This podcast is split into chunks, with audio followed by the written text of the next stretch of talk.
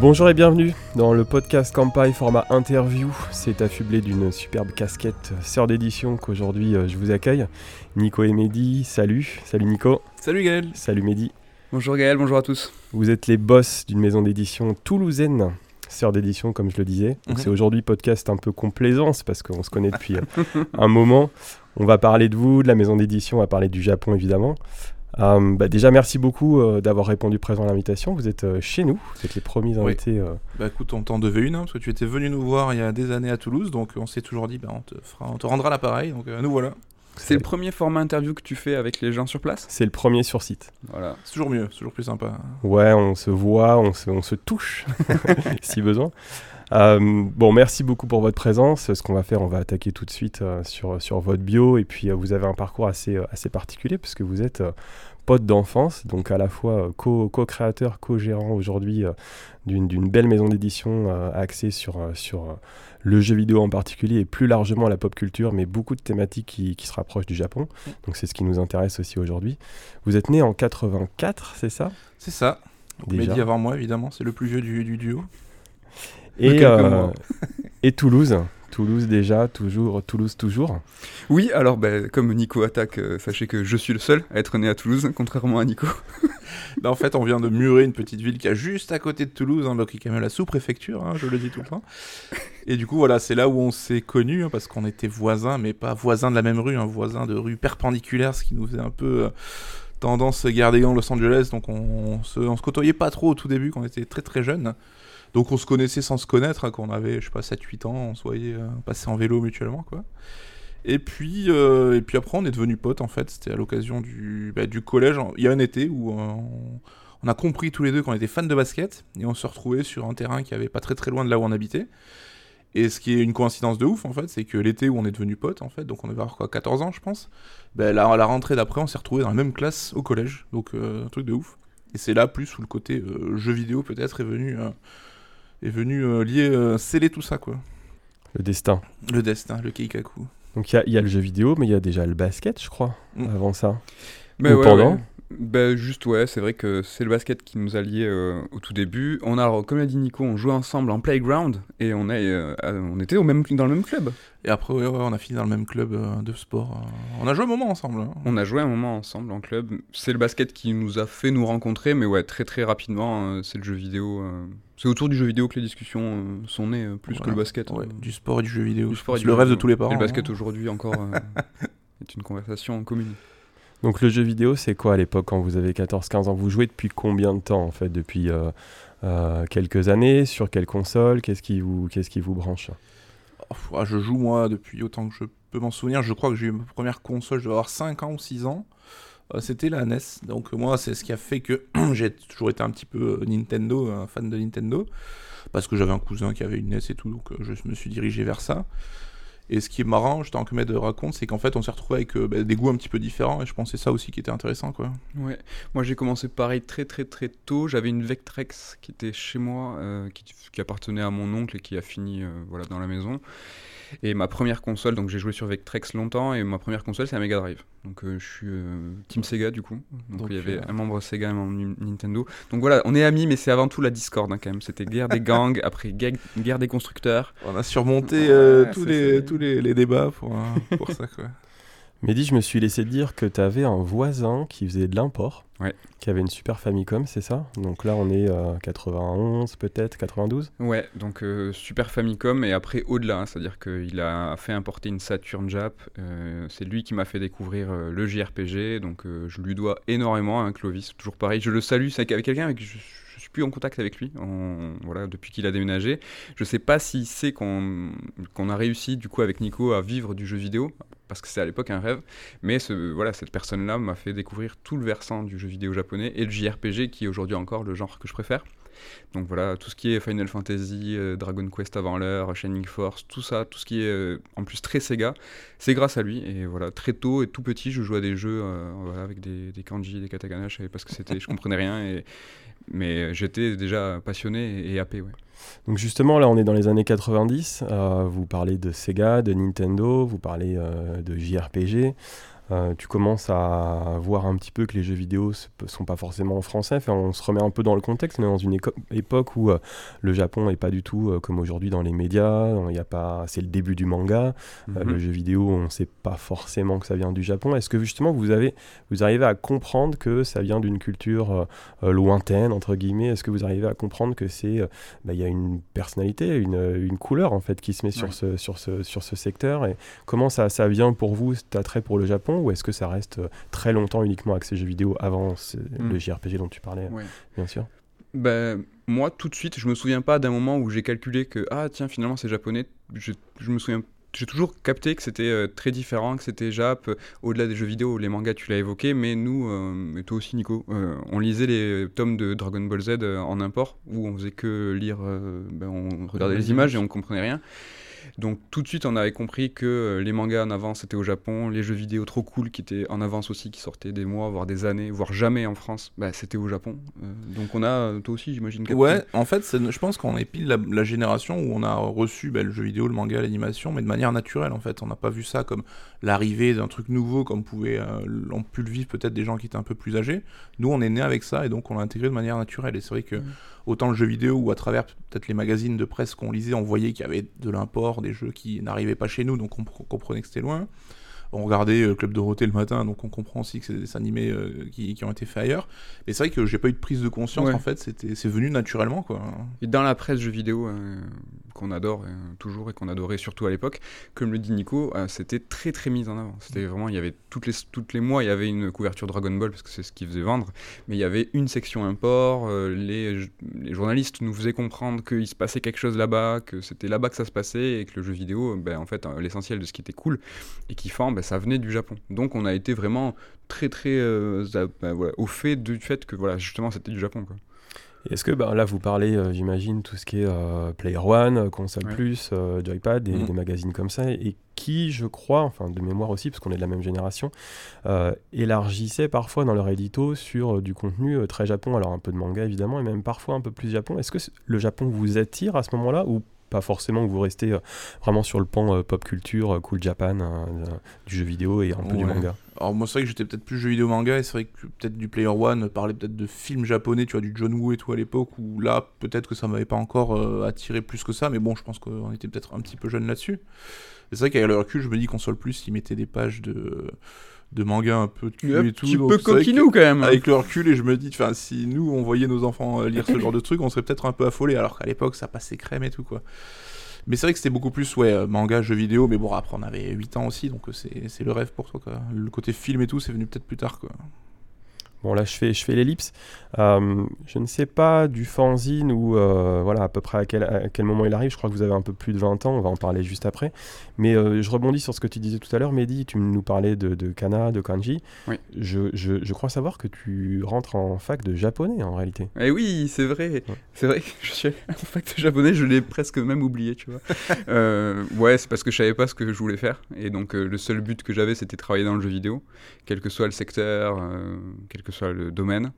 Et euh, ne sachant pas, euh, ayant cette passion pour le Japon, je me suis dit, bah, fais du japonais, ça te servira comme, comme passerelle, ça te servira comme atout. Euh, c'est vrai qu'on avait des journalistes spé jeux vidéo qui avaient cet outil de la langue, et du coup ils se démarquaient, c'était les stars de l'époque. Hein. On parle de Greg Hello, tout ça, Arnaud San, mhm. c'est vieux tout ça. Et donc, ouais, c'est par conviction de travailler dans le jeu vidéo que j'ai fait du japonais, mais je suis resté. Enfin, c'est l'année classique qu'on a beaucoup fait, c'est-à-dire que tu vas à la fac et puis tu vas pas en cours, quoi. Tu vas au café, tu, tu vas. Donc j'ai rien, quasi rien appris. Je suis pas, j'ai pas passé de diplôme et aujourd'hui je sais absolument rien dire. Je crois que je sais faire le kanji de la lune, je crois. C'est tout. c'est déjà ça. T'as pris du level en billard, je crois, non Oui, j'étais pas mauvais, mais j'ai aussi tout perdu. C'est-à-dire que je suis aussi euh, devenu euh, mauvais en, japonais qu'en billard. Et après, tu enchaînes sur des études euh, d'édition alors Parce que vous avez ça en tête euh, déjà depuis un moment. On parle de la presse JV, on parle de, votre appétence. Voilà. Tu, pars, euh, tu pars sur des études de. Ouais, et donc du coup, là, je pense que c'est possible de faire ce fameux parallèle avec le Fanzina et l'envie de, presse qu'on avait avec Nico. pour, alors, c'était pas nos 20 ans, mais c'est pour les 20 ans d'un ami. Donc, on a de, 84, dont on a le même âge, qui est bah, plus jeune que toi, parce qu'il est, de décembre. C'est vrai. un petit genou. Sévère, mais juste.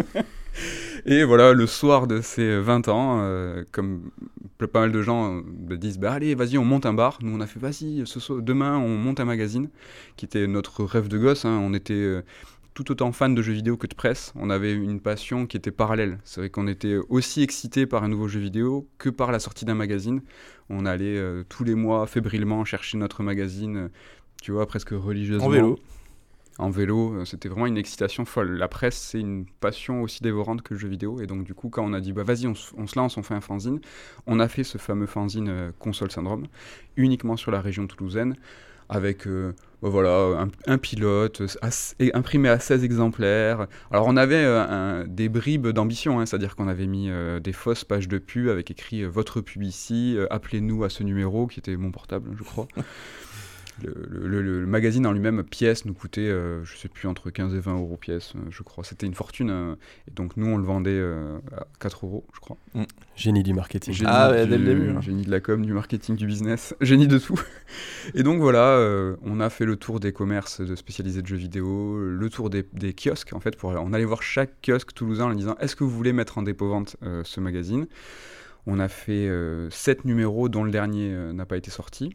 Et le dernier devait être publié à quelques milliers d'exemplaires. C'était pour le TGS, c'était 1000-1500 je crois. Ouais, à l'occasion du salon Toulouse Game Show, on devait Oui. faire un peu le guide du Ouais. salon, mais ça n'a pas pu se faire. ouais. Et les 6 précédents euh, numéros, on- je crois qu'on a imprimé à 100 ou 200, tu te rappelles? Ouais, euh, je crois qu'on a fait 50, puis 100 et peut-être 150. Je Ouais. sais plus trop. Et en 6 numéros, allez, donc allez, 7 numéros avec le dernier, on- je crois qu'on a eu 4 formules. On a changé, on faisait des changements de formules, changements de formules, on se, trop marrant quoi, on se cherchait de, de ouf.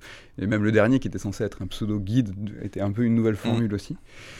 Donc c'était rigolo, c'était, on a vraiment, je pense, beaucoup appris. Bah de ouf, ouais. Et Mm. c'est vrai que quand on le Ouais, regarde aujourd'hui, on a peut-être un petit peu honte avec le recul, mais euh, il y a plein d'erreurs qu'on a faites à ce moment-là, mais qui nous ont été euh, utiles pour pas les faire après. Et puis on essaie quand même de faire ça sérieusement. Ouais. Euh, ça avait, or sans vouloir se jeter de fleurs, ça avait quand même un petit peu de gueule niveau le mag et tout. Et puis on s'imposait aussi euh, bah, une cadence, alors pas professionnelle, mais on, sortait tous les trois mois, je crois. Ouais. Et on essayait d'avoir une rigueur vraiment comme si bah, c'était euh, Comme si on ah, nous si attendait c'était en fait. important. voilà. Oui, comme c'était important, on avait des, des- des bouclages, on avait une rigueur de rendu des textes, alors que voilà, personne nous attendait quoi. Vraiment, il y a- on avait très très peu de lecteurs. Et je pense que cette rigueur qu'on s'impose à ce moment-là, c'est ça qui nous a un peu appris à bosser et qui nous a un peu mis dans le bon état d'esprit quoi pour euh, préparer professionnel quoi. Mm. Et à cette époque, donc voilà, il y avait vraiment beaucoup de magazines et il y avait certains mags qui étaient faits par euh, Jay, Georges Grouard, qui avait en fait cette culture du, du long dossier avec euh, les, euh, le 30 pages, le 50 pages, euh, toujours plus quoi. Et nous, ça, ça nous passionnait d'avoir vraiment des, du- un travail au long cours euh, au niveau de la presse.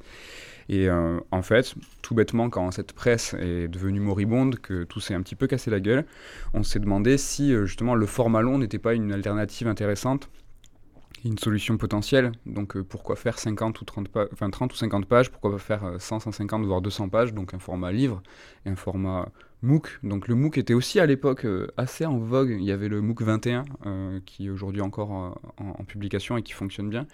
Et il y avait voilà plusieurs MOOC, ce format mi-magazine, mi-livre, qui était assez intéressant. Et au même moment, en fait, quand on a vu fleurir ces idées, il y a Pix Love qui s'est lancé et qui a finalement donné du crédit à nos, envies. En fait, on s'est dit, ben, eux, ils se lancent dans le jeu vidéo avec un format MOOC. Ils veulent faire du format long aussi.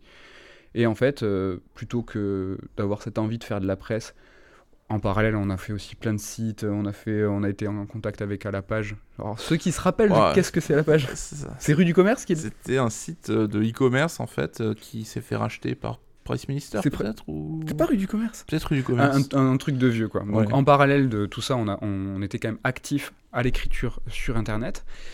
Mais voilà, plutôt que de se dire on va lancer ou un site professionnel euh, de jeux vidéo, euh, d'actu jeux vidéo, ou lancer professionnellement un magazine, on s'est dit ben, on va faire du livre.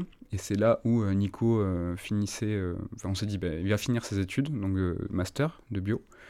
Je peux vous donner l'intitulé si vous voulez. C'est pas évident. C'est pas évident. est très long. C'est virologie, bactérologie, thérapie génie. C'est vectorologie, vaccinologie et Ah. thérapie génique. Qui te sert beaucoup aujourd'hui. Ah bah effectivement. On a fait un livre euh, Assassin's Creed et Resident Evil où il y a des- on parle de génome et tout, euh, ça nous a pas du tout servi, mais c'était stylé. Et donc voilà, Nico finissait son master. Euh, moi j'étais euh, voilà, en période de, de recherche de ma vie. Donc le japonais n'était en, en rien un échappatoire. donc on s'est dit, bah, il nous faut du savoir Théorique. Théorique. fait, ouais. un truc que tu peux pas inventer. Et donc c'est là où je suis parti en édition. Ok. Donc là, bon, on en rigole, hein, vous en rigolez avec euh, beaucoup de recul, mais en réalité, euh, c'est, l'entrepreneuriat, c'est ça, c'est ce que vous racontez, le fanzine.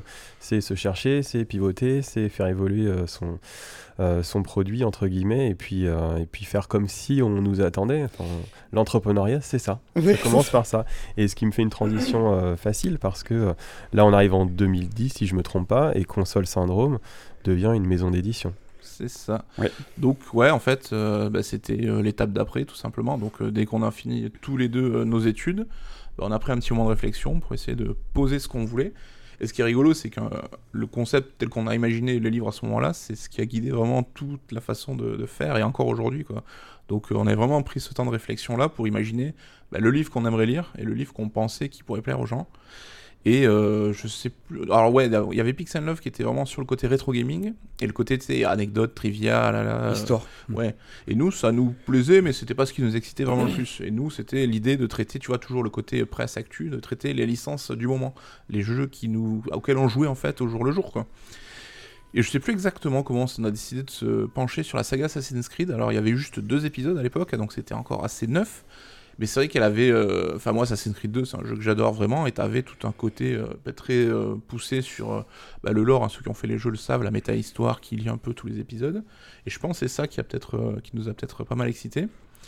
Et alors, de manière complètement candide, avec la naïveté de l'époque, en fait, on a contacté Ubisoft pour leur dire. Ben, on a ce projet de bouquin, c'est cool. Il y a Brotherhood, Assassin's Creed Brotherhood qui sortait à la fin de l'année. Ben, on aimerait bien sortir le livre pour Brotherhood et est-ce qu'on peut avoir le jeu en avance, tu vois, le truc improbable. Hmm. Et là, alors là aussi, c'est un truc qui peut plus exister aujourd'hui parce que c'était une autre époque et Ubisoft n'était pas encore le Ubisoft qui sont devenus, tu vois, la grosse machine avec des process tout le temps. Et le mec, il nous connaissait à peine parce qu'on le connaissait vite fait de notre fanzine, tu vois, où nous avait envoyé bah, quelques jeux, des assets et tout.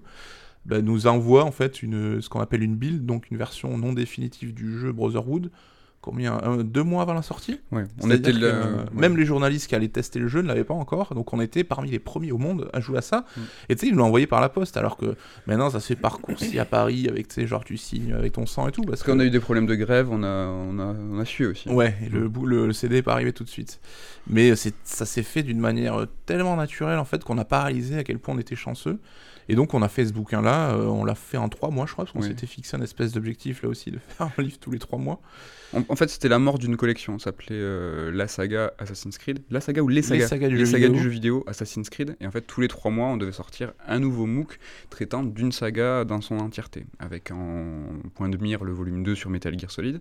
Et là, ce qui évoque Nicolas, c'est le fait que, en fait, on avait le soutien d'Ubisoft complet au niveau assets, donc c'est des images, donc euh, ils nous autorisaient aussi à les publier. Donc tout ce qui est droit à l'image. On avait eu un passe-droit incroyable, un jeu, comme l'a dit Nico, un accès aux développeurs, donc on a eu énormément d'interviews avec les plus grands euh, bah, dirigeants de l'époque de la saga Assassin's Creed. Assassin's Creed, on a eu Corey May, on a eu Puel, on a eu tout le monde. Ouais, ouais. Et, euh, et surtout, aucun, ils avaient aucun droit de regard sur le contenu. C'était en mode, ils nous ont pas dit, bah, à la fin, on veut tout relire, on va valider, pas valider. C'est que. Et ce qui est rigolo, c'est qu'en plus, euh, quand on a sorti le, le MOOC, ils ont voulu nous en acheter une grosse quantité parce qu'ils voulaient faire, en faire le cadeau de Noël en fait de, des équipes là-bas. Donc ils nous ont quasiment financé euh, ce que ça nous a coûté de l'imprimer, alors qu'ils nous ont ouvert les portes en grand. Enfin, on ça a, été un alignement de, planètes, je pense, assez ouf. Ce qui nous a complètement faussé euh, l'idée, quoi. C'est qu'on s'est dit, ah ouais, mais tranquille, en fait, ça va se faire, en plus c'est rentable, c'est trop bien, le volume 2 sur Metal Gear. Et c'est là où un petit peu tout s'est effondré, parce que là, on a commencé à traiter avec le Japon, avec Konami, euh, où là on nous a dit le droit à l'image c'est mort, euh, les assets c'est mort, euh, les accès aux développeurs c'est mort. Ils n'ont pas dit non au début, c'était ah ben pourquoi pas, on va, enfin souvent comme on dit c'est que ok, alors faites-nous une proposition, puis ça va partir au Japon, et puis en fait t'as jamais vraiment de réponse, ça traîne en longueur. Nous, on continuait quand même à bosser parce qu'on a écrit le manuscrit aussi en trois mois. Oui, on a fini d'écrire le, manuscrit Metal Gear et voyant que rien n'avance, on, on, s'en est passé sur le volume 3 qui était sur Bioshock. On a fini de l'écrire. Bioshock, on n'y est pas arrivé non plus. Non. Donc, euh, on a finalement encore une fois pivoté sur euh, bah, faire un livre sur une grande saga qui était la saga Zelda. Et là, on s'est dit, ben, on va pas mettre d'image, on va pas demander à Nintendo, on va pas demander au Japon, on va un petit peu faire, euh, on va court-circuiter le truc, tu vois. On va se dire, ben, l'imagerie de Link, l'imagerie de la princesse Zelda, tout ce qui entoure cette série, ben, elle est trop populaire. C'est-à-dire que si je te demande de réfléchir et que je te dis, ben, je te parle de Link, tout de suite tu vas penser au petit elfe vert. On n'a pas finalement besoin de vous l'illustrer. Donc on s'est dit, ben, on peut faire un livre sans illustration. Donc on va mettre l'emphase sur l'objet, on va faire un beau livre, on va faire un simili-cuir, on va mettre un petit peu une dorure, on va faire en sorte que le livre soit un livre-objet qui va donner envie au-delà du fait qu'on va parler de Zelda. Et coup de bol aussi, comme Assassin's Creed, en fait on a tapé ultra juste, et c'est aujourd'hui encore je crois notre livre le plus vendu. Et euh, le truc, c'est que ça, ça a dicté. Le fait que Assassin's Creed soit un livre illustré qui finalement a été euh, un coup de bol et que c'est hyper dur de faire de l'illustré, bah, a dicté la suite. C'est-à-dire, bah, faire de l'illustré, c'est dur. Et Zelda, faire un livre non illustré qui est un bel objet, va aussi dicter la suite de notre de ligne éditoriale. Et c'est ces deux choix qui ont, enfin, ces deux conclusions qui ont fait qu'aujourd'hui, bah, ce qui était une contrainte à l'époque est devenu une singularité aujourd'hui. Aujourd'hui, on est connu pour ces livres sur une seule saga en noir et blanc et sans images. Ça va, on n'anticipe pas trop sur tes questions, c'est vrai qu'on déroule là. C'est parfait, je peux pas rêver mieux. On est en 2011, donc là on a parlé des quatre premiers euh, livres de, de, de Sœurs d'édition, et euh, vous vous rapprochez un petit peu avec Pixel Love justement. Ouais, alors en fait, on les a approchés dès le début. On était avant même que le bouquin Assassin sorte, on avait fait une petite présentation. Euh, euh tu avais sorti les cartons plus machin comme tu présentais dans ton BTS. Et pour, euh, pour Ubisoft aussi, hein, c'est vrai qu'on avait un peu euh, une naïveté parce qu'on était un petit peu jeune et tout, mais moi, j'ai enfin, ayant fait le BTS édition et ayant fait des présentations, et mon projet de fin d'études était justement sur un MOOC et tout machin, on, a appliqué exactement ce qui s'est passé pour mon diplôme. Donc on avait des cartons plumes, donc c'est des espèces de, euh, de grands euh, cartons noirs un petit peu épais sur lesquels tu présentes des feuilles doubles euh, exemples de l'intérieur, donc une entrée de chapitre, la couverture, deux pages intérieures. Et en fait, ça a un rendu très professionnel. Et on avait fait ça pour Ubisoft, on arrivait nos cartons plumes un peu comme des marketeurs, et on avait fait pareil chez Pixel Love. on était euh, assez professionnel sur ce point de vue en disant, ben voilà, nous on a ce projet, on veut faire ça, et Pixel Love, on les avait approchés pour euh, la distribution. Ouais, donc vous voyez les jeunes, les études, ça sert. On apprend des choses concrètes, c'est cool. ouais, voilà, en fait, on s'est dit, ben, on sait faire des livres, mais en termes de distribution, comment vendre les livres, on n'a aucune idée de comment ça marche. Pixel Love avait son site de vente direct, et avait aussi ben, ses bouquins qui étaient en librairie. Donc on s'est dit pourquoi pas se rapprocher d'eux et dire ben, distribuez nos bouquins en fait, on vous les fournit, vous les vendez et vous prenez une commission dessus. Euh, je sais plus les détails financiers, mais euh, pour le compte, en était bien sorti, je crois. Mm. Et en fait, ils nous ont vu arriver. On se connaissait quand même un petit peu parce que. Euh, Marco est toulousain. Oui, Marco, un des trois fondateurs de Pix, avait habité à Toulouse. Et puis, euh, quand il bossait avant dans un magazine, et en fait, on avait discuté sur des forums à l'époque, ça, ça date. Pour notre pour Donc, voilà, ils nous connaissaient un petit peu. Et euh, là aussi, je pense, à Aliment de Planète, euh, là où ils nous auraient dû nous dire, bah, vous êtes gentils les jeunes, mais euh, démerdez-vous, en fait, c'est que Flo, donc Florent Gorge, un des trois de Pixel Love, qui est connu pour l'histoire de Nintendo, tout ça, bah, se quitter la boîte, en fait, pour monter sa propre maison d'édition. Et je pense qu'ils ont vu en nous une opportunité, tu vois, pas pour compenser, parce qu'on on, va pas se prétendre. De compléter. voilà, de compléter, de, de, venir. Tu perds peut-être quelque chose, mais le fait est que tu récupères aussi quelque chose au même moment. Donc ils ont, on a bossé avec eux pendant ben, un an et demi sur euh, la distribution de nos livres. On se voyait régulièrement, on s'entendait bien. Et au bout d'un moment, alors c'était je crois sur le temps de la vanne, hein, on a fait bon, ben, vous faites du rétro, on fait des jeux modernes, ben, vous avez qu'à nous racheter, au moins comme ça ce sera plus simple. quoi. Mm. Et c'est ce qui s'est passé en fait. Donc ils nous ont, ils ont racheté euh, Console Syndrome, on est devenu euh, le pôle toulousain de Pix Love, donc mm. tu avais le pôle un peu Paris, rétro gaming, les bibles de jeux vidéo, et le pôle toulousain qui était plus sur les sagas modernes. Donc là, on avait ben, deux manuscrits qui dormaient, donc euh, Metal Gear et Bioshock, qu'on en a fait des bouquins noir et blanc, donc pour venir dans la collection de Zelda. Mhm. Et c'est à partir de là, voilà, qu'on a commencé à dérouler, donc euh, sortir des bouquins euh, comme ça, et puis éditer des projets par rapport à Pix. Et là, ça nous a ouvert à ben, des contacts, à des moyens financiers qu'on n'avait pas aussi. Donc ça a été vraiment le deuxième step, quoi, niveau 2. Ça dure combien de temps ce partenariat? Vous êtes salarié de Pix à partir de 2011. pendant, pendant combien de temps? Trois ans et demi on est trois ans, et demi. ouais, ouais, donc l'occasion de sortir quand même pas mal de projets. Et euh, voilà, donc ça a fonctionné bien. Il y avait un des trois fondateurs qui était venu à Toulouse et qui a bossé directement avec nous. Et après, c'est vrai que bon, euh, c'était quand même euh, une grosse, c'était devenu quand même, sans dire une grosse machine Ubisoft, mais à un moment, on était, il y avait 11 personnes qui bossaient là. Pour, Ubisoft Pix. ah là là, voilà, on vous dit tout, en fait. Le reveal. Assassin's Creed, c'est nous. Euh, et donc, euh, c'est vrai que bah, prendre une décision ou faire avancer sur des projets, ça devenait peut-être un peu plus long, un peu plus compliqué, quoi. Et nous, on avait l'habitude, c'est vrai, de fonctionner un petit peu en tandem parce que quand on a vendu euh, la société à Pixel Love, on avait, tu vois, genre, tel des gens de Wall Street, on avait un peu des conditions et on voulait Oui. euh, conserver notre autonomie, notre pouvoir décisionnel et tout. Le, et, le pôle Toulouse était quasi indépendant. On faisait ce qu'on voulait. Et donc c'est vrai qu'il y a eu euh, deux versants à Pixel Love. Qui, toutes les, ce qui était Bible et Histoire, qui étaient euh, façonnés à Paris. Et nous, à Toulouse, on développait ben, les livres qui nous caractérisaient, ces livres euh, en noir et blanc sur une seule saga. On avait euh, un gros rendement, parce qu'on avait une, façon de fonctionner qui était, qui était différente. Et c'est vrai que Nicolas a évoqué, Pixel Love c'était devenu quelque chose dans le sens où pour une petite maison d'édition, on a dépassé les 10 employés. On était 10, 11. Donc il y avait quand même une certaine euh, infrastructure à gérer, infrastructure qui était en deux pôles séparés géographiquement. Et là où tu voulais en venir, je pense, c'était qu'il y avait des décisions qui étaient un petit peu longues à prendre. Nous, on, voilà, on a nos automatismes, on aime bien des fois quand ça trace. Et finalement, on a, on a décidé euh, bah, de reprendre un petit peu notre indépendance euh, officiellement. Même si on- le pôle Toulouse était indépendant, on voulait voilà, reprendre euh, un peu notre identité et voler, revoler de nos propres. Ouais, et puis ça s'est fait en bonne intelligence en fait, et puis on a récupéré nous les projets qu'on avait un peu, euh, bah, tu vois, apportés, donc euh, cette collection de livres saga noir et blanc, euh, Ouais. machin, donc euh, on est reparti avec ça, et ça a été un peu les bases qui ont permis la fondation de Sœur d'édition. quoi, du Ouais. coup. 2015 Mm. 2015. Pourquoi ce choix? De, de nom sœur d'édition Bah, c'est tout bête. C'est parce que euh, voilà, c'est Third troisième et c'était notre troisième maison d'édition. Donc euh, Console Syndrome, Pix Love, même si on était, on n'a jamais eu de part hein, chez Pix Love, on était employés. Nous, on s'est toujours euh, battu et on a toujours travaillé euh, chez, Pix comme c'était notre boîte. Donc c'est pour ça qu'on la considère comme une étape aussi importante que Console Syndrome. Et donc Third, euh, la troisième, c'était l'année de nos 30 ans. On aime beaucoup Street Fighter Third Strike. Et euh, Nico, tu avais trouvé aussi le nom euh, du label de, de Jack White, qui est Thirdman Records.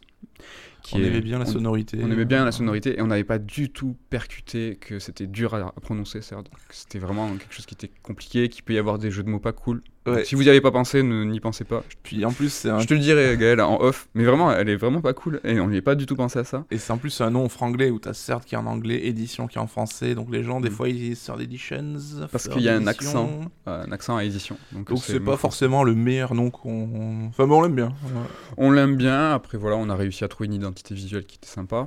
Et euh, ouais, non, euh, tout le storytelling que je t'ai un peu balancé sur Sur Strike et tout machin, c'est euh, venu après, le côté 30 ans. on a très très rapidement joué sur le côté 3 en fait. On s'est dit, tiens, c'est intéressant ce côté 3, on va vachement en jouer. Le vrai anniversaire de Surge est fin, fin février, et en fait, on l'a déplacé au 3 mars. Donc, euh, Pour voilà, le la- 3-3. Pour le 3-3. L'anniversaire euh, de Surge, c'est le 3 mars. Voilà, tout est faux, les gens. si vous Tout est, voilà, tout est fake. Tout n'est mais- que marketing. Non, mais en fait, c'est Salaud. c'est pas faux, c'est que tu tords un peu la vérité. Fin février. Pour le coup, c'était 28 février, donc tu vois, c'est vraiment le dernier jour Déjà, c'est en même pas un vrai mois, février, tu vois. C'est, euh, Donc voilà, on a un peu tordu la vérité euh, pour euh, bah, embellir, tu vois, le côté 3-3, tout ça.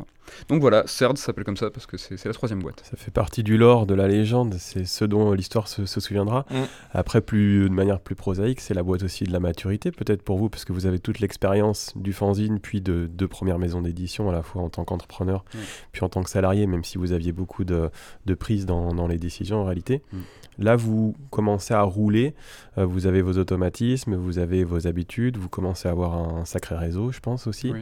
Euh, comment ça se passe pour vous là C'est euh, vous vous dites quoi Le sky is the limit C'est parti en fait en 2015. euh, comment vous voyez l'avenir? Vous êtes Est-ce que vous êtes toujours dans ce- vous savez le studio de Ghibli? J'en parle facilement parce que j'ai écrit un bouquin avec vous euh, sur Miyazaki, mais euh, pendant très longtemps, c'était euh, on met all-in comme au poker quand on fait un film. Si ça marche, tant mieux, on, poursuit. Si ça fonctionne pas, tant pis, on se sera bien amusé. Est-ce que vous étiez dans cette optique ou est-ce que déjà vous aviez, avec l'expérience, la capacité de vous dire, euh, ok, on voit un peu plus à moyen long terme. Comment ça se passe pour vous éditorialement les débuts de, de Sœur d'édition? Alors, euh, le all-in, c'est plus console syndrome euh, édition où on mettait tout pour imprimer un bouquin et s'ils se vendaient pas, ben, il n'y avait plus rien. Mais s'ils se vendaient, on pouvait imprimer un second. Third, comme on disait, on avait 30 ans, on avait peut-être plus de maturité et donc tout de suite, je pense qu'on a envisagé le long terme. On s'est pas dit, ça va, ça faut, faut vite se bouger, ça va crever au bout de, de un an ou deux ans. On savait comment faire, on connaissait les process, on savait qu'on pouvait faire du bon boulot, on avait les connaissances euh, et les gens euh, qui, qui, qui, nous permettaient de faire du bon boulot. Mais on était quand même confiants, dans le sens où euh, on avait tout de suite un planning très rodé, on, comme tu disais, on avait un peu d'expérience, donc on savait ce qu'on voulait proposer, un livre par mois, sur une grande saga, etc. etc. On avait déjà des livres d'avance. En revanche, si les deux premiers bouquins sur FF10 et mm. Resident Evil, s'ils ne fonctionnaient pas, on plie boutique. C'est-à-dire qu'on n'avait pas, euh, on n'avait pas de trésor, on n'avait pas de trésor, on n'avait pas levé de fonds, on avait euh, tous les deux investi, euh, Nico et moi à titre perso, on avait emprunté un tout petit peu d'argent à la banque, mais rien du tout parce que les banques en fait te prêtent pas quand c'est du stock. Et nous, en tant que maison d'édition, on n'a rien à acheter. On a trois, deux ordi, la enfin, tout ce qui est location de, de bureau, ils s'en fichent. Donc en fait, nous, on a besoin d'argent pour imprimer. Ça, la banque te prête pas. Donc en fait, la, banque, la banque nous a pas, nous a très très peu aidé. C'était nos fonds propres qui n'étaient absolument pas suffisant pour euh, avoir euh, un fonds de roulement suffisant pour 2-3 euh, bouquins. Donc si Resident Evil, premier livre, si FF10 se plantait, c'était fini. Mais à aucun moment, dis-moi si je me trompe Nico, on a envisagé que ça se plante. Mm. On, je pense pas qu'on était confiant en mode, tu vois, on avait le globe ou on avait gonflé les pecs. C'est juste qu'on s'était dit, ben, là, euh, on commence à avoir une certaine notoriété dans l'édition, les gens ont ce, cette envie de bouquin, nous on va leur proposer, il n'y a aucune raison que ça marche pas. On connaissait notre marché, on connaissait le public à qui on s'adressait et en fait, il n'y avait pas de raison que ça marche pas finalement. Donc, euh, et ça a marché. Voilà. C'est vrai que l'investissement, peut-être le plus important, c'était notre site internet qu'on a lancé pour faire du, de la vente directe. Donc, en plus de la vente en librairie, ça c'est quelque chose qui est important aussi parce que évidemment, c'est plus intéressant pour nous euh, quand on récupère l'argent sur notre site que quand on vend en librairie. Donc on a eu bah, ces deux forces-là où on a pu avancer dessus. Et oui, on avait ce planning d'un bouquin par mois dès le début, en fait, quasiment dès la première année. Hmm. Et on était, on était quand même préparé. Quand, le, quand CERD s'est lancé, le site était euh, terminé, plusieurs bouquins étaient euh, terminés, le planning de l'année était fait. Franchement, pour le coup, c'est vrai que ces précédentes expériences chez Console Syndrome et chez Pix, et dans les deux camps, c'est-à-dire qu'à un moment c'était notre boîte, l'autre moment on était salarié, tout ça a été ultra bénéfique, et franchement c'était que du, que du positif, et ça nous a vraiment ben, mis le pied à l'étrier pour que quand le top départ était lancé, nous on était vraiment super opérationnels. Mm. Aujourd'hui, après 8 ans de, de serre d'édition, vous avez combien de livres dans votre catalogue? C'est une bonne question. Ouais, on a dépassé les 100. Mais non, mais large. large je crois que je les ai comptés il y a quelques mois. On était déjà 120, on était à plus de 120. Ouais. Donc en français, sachant qu'on a en plus une activité euh, en anglais, donc aux États-Unis et Royaume-Uni, là on doit être à 25-30 bouquins traduits. Donc ça fait quand même beaucoup. Oui, ça fait beaucoup. Comment on fait pour choisir les thèmes euh, des livres euh, que vous allez euh, éditer? Comment vous faites? Vous en parlez entre vous? Vous avez des idées d'auteurs? Est-ce que vous partez plutôt sur un sujet, sur un jeu, sur un, maintenant que vous, depuis pas mal d'années déjà de la pop culture, sur un titre de manga par exemple ou de une série, un, film? Est-ce que vous avez déjà dès le départ toute la, chaîne dans votre tête et puis vous contactez en espérant que, ou alors ça se fait par échange, ben un peu comme ça a été notre cas? Est-ce qu'il y a plusieurs manières d'aborder la conception d'un livre et d'abord l'idée, l'idée de base?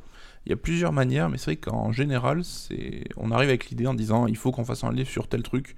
Ça peut être un jeu, un manga, un film, parce que on sent que c'est un sujet qui déjà qui nous plaît, qui nous intéresse, qui a de quoi dire et qui a un potentiel commercial évidemment quoi. Et euh, là-dessus, comme on l'a dit, comme on était lecteur de presse et tout, surtout dans le jeu vidéo, parce que CERD au début c'était que du jeu vidéo les, premiers temps, on connaissait un peu toutes les plumes, tu vois, du milieu.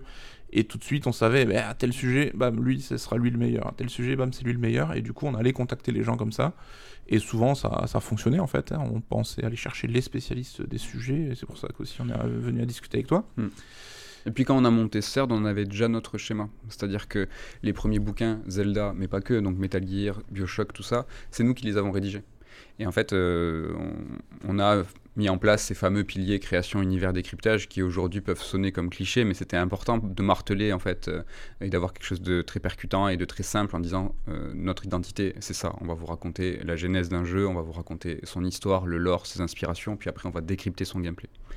Et en fait, quand on, était CERD, ben on avait derrière nous tous ces bouquins, toutes ces façons de faire, le livre sur FF7, sur les Final Fantasy, tout ça, pareil. Et donc, euh, quand, on, comme Nicolas dit, on savait qui demander pour telle série, on pouvait, même lui donner le manuel en lui disant, mais il faut faire ça.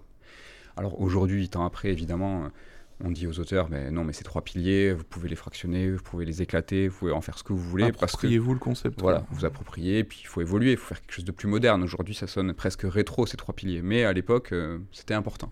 Et donc, c'était quand on allait approcher ces auteurs, ben, on leur donnait, ben voilà, c'est par là qu'il faut aller. Ça avait une certaine forme de facilité aussi. Quoi. Mm ma question euh, prochaine, elle est un petit peu naïve parce que j'ai l'expérience à titre perso, mais comment on crée un livre de A à Z? Alors, on va pas faire une heure là-dessus, mais euh, il y a un temps qui est très long, il faut faire un planning, il y a un suivi, vous en tant qu'éditeur, un suivi de chaque auteur. Mhm. Euh, comment, comment ça se passe là, succinctement, en synthèse en fait Comment on crée un livre de A à Z là? Alors, c'est, y a, comme tu dis, il n'y a pas une façon de faire, mais nous, en général, ce qu'on conseille, c'est bah, d'abord de réfléchir à ton livre en amont. Hein, te pas, tu te mets pas page blanche sur Word et tu commences à écrire. Et c'est ça le plus important, c'est poser tes idées, voir l'angle que tu vas donner à ton livre, à ta réflexion, et tu fais le plan qui en découle là-dessus. Quoi. Donc là, on va bosser le plan, nous, avec un auteur à chaque fois, donc pour essayer de l'améliorer, apporter des idées, des pistes. Et une fois que voilà, tu as ta ligne directrice, un peu, tu sais où tu vas, ben, il y avoir une période de temps donné qui va être consacrée à l'écriture. Ça peut aller de 6 mois à un an et demi, hein, ça dépend des auteurs. Il y en a qui, qui ont des boulots à côté, donc c'est pas toujours évident. Et euh, là-dessus, après, tu as un éditeur qui va accompagner euh, l'auteur au quotidien, donc euh, des échanges de manuscrits, des échanges de textes. Nous, ce qu'on conseille, c'est vraiment avec ce plan, tu découpes en fait ton livre comme si c'était une succession d'articles finalement. C'est ça qu'il y a beaucoup d'auteurs, quand on leur dit d'écrire un livre, ils sont un peu dépassés en disant mais jamais je pourrais écrire tout ça, alors qu'après ils vont nous écrire le double finalement. donc, donc ça, voilà, découper en succession d'articles pour essayer de, rationaliser un petit peu le truc. Après, forcément, tu as toujours le concept et le plan qui va évoluer dans la pratique, hein, parce que tu peux pas garder la forme du départ euh, à l'arrivée, parce que tu as, mis un pondérable, tu vas des nouvelles idées, des nouvelles façons d'organiser le truc. Et donc voilà, tu as un éditeur qui va accompagner un auteur pendant un an. Euh, et ensuite, euh, voilà, on arrive à la fin du travail de l'auteur, et là, c'est bah, correct, maquette, et puis impression. Hmm. La distribution, ça se passe comment? Tu parlais, Nico, tout à l'heure euh, que vous aviez bah, de la vente en direct hein, dès le départ, euh, même avant Sœur d'édition. Euh, on parle beaucoup d'Amazon, on parle beaucoup des librairies, il y a la vente en direct. Comment ça se répartit chez vous? Est-ce que vous essayez plutôt de favoriser tel ou tel spectre? Est-ce que voilà, comment, comment ça se passe pour vous la distribution? C'est compliqué parce que la distribution en librairie, c'est celle qui est euh, la plus importante en termes de masse. C'est-à-dire qu'en nombre d'exemplaires, c'est là où on est le plus diffusé, c'est là où on est le plus acheté. C'est normal, hein, on est sur plus de 500 points de vente en, France. En revanche, la, vente directe, c'est fondamental parce que justement, il n'y a pas tout ce pourcentage euh, qui est laissé à la distribution. Et ça, c'est vrai dans n'importe quel secteur. Hein. Là, je vous parle du livre, mais quand vous achetez quelque chose en grande surface, ben, le pourcentage le plus élevé, c'est la distribution. Et donc en direct, quand quelqu'un achète un livre directement chez nous, ben, il y a 95% du prix du livre qui euh, nous revient. Donc c'est quelque chose qu'on favorise beaucoup, qu'on incite. Hein. On a tout un, un pan qu'on appelle le premium où on va récompenser les gens qui nous soutiennent parce que c'est des, achats qui sont quasi militants, c'est-à-dire qu'ils vont payer des frais de port, euh, alors que bah, sur Amazon tu peux avoir un centime, euh, tu peux aller directement chez ton libraire, tu ne payes rien, tu payes que le prix du livre. Donc on va favoriser ça avec euh, des cadeaux, des livres qu'on va écrire, produire que pour eux, on appelle ça les petits ludothèques. Donc tu achètes 5 livres chez nous en direct, tu vas avoir ce petit ludothèque en plus gratuitement. On a toute une gamme pour chaque livre, en fait on a une sorte de collector qu'on appelle First Print, et donc voilà, ces livres sont une jaquette, une couverture qui est faite exprès.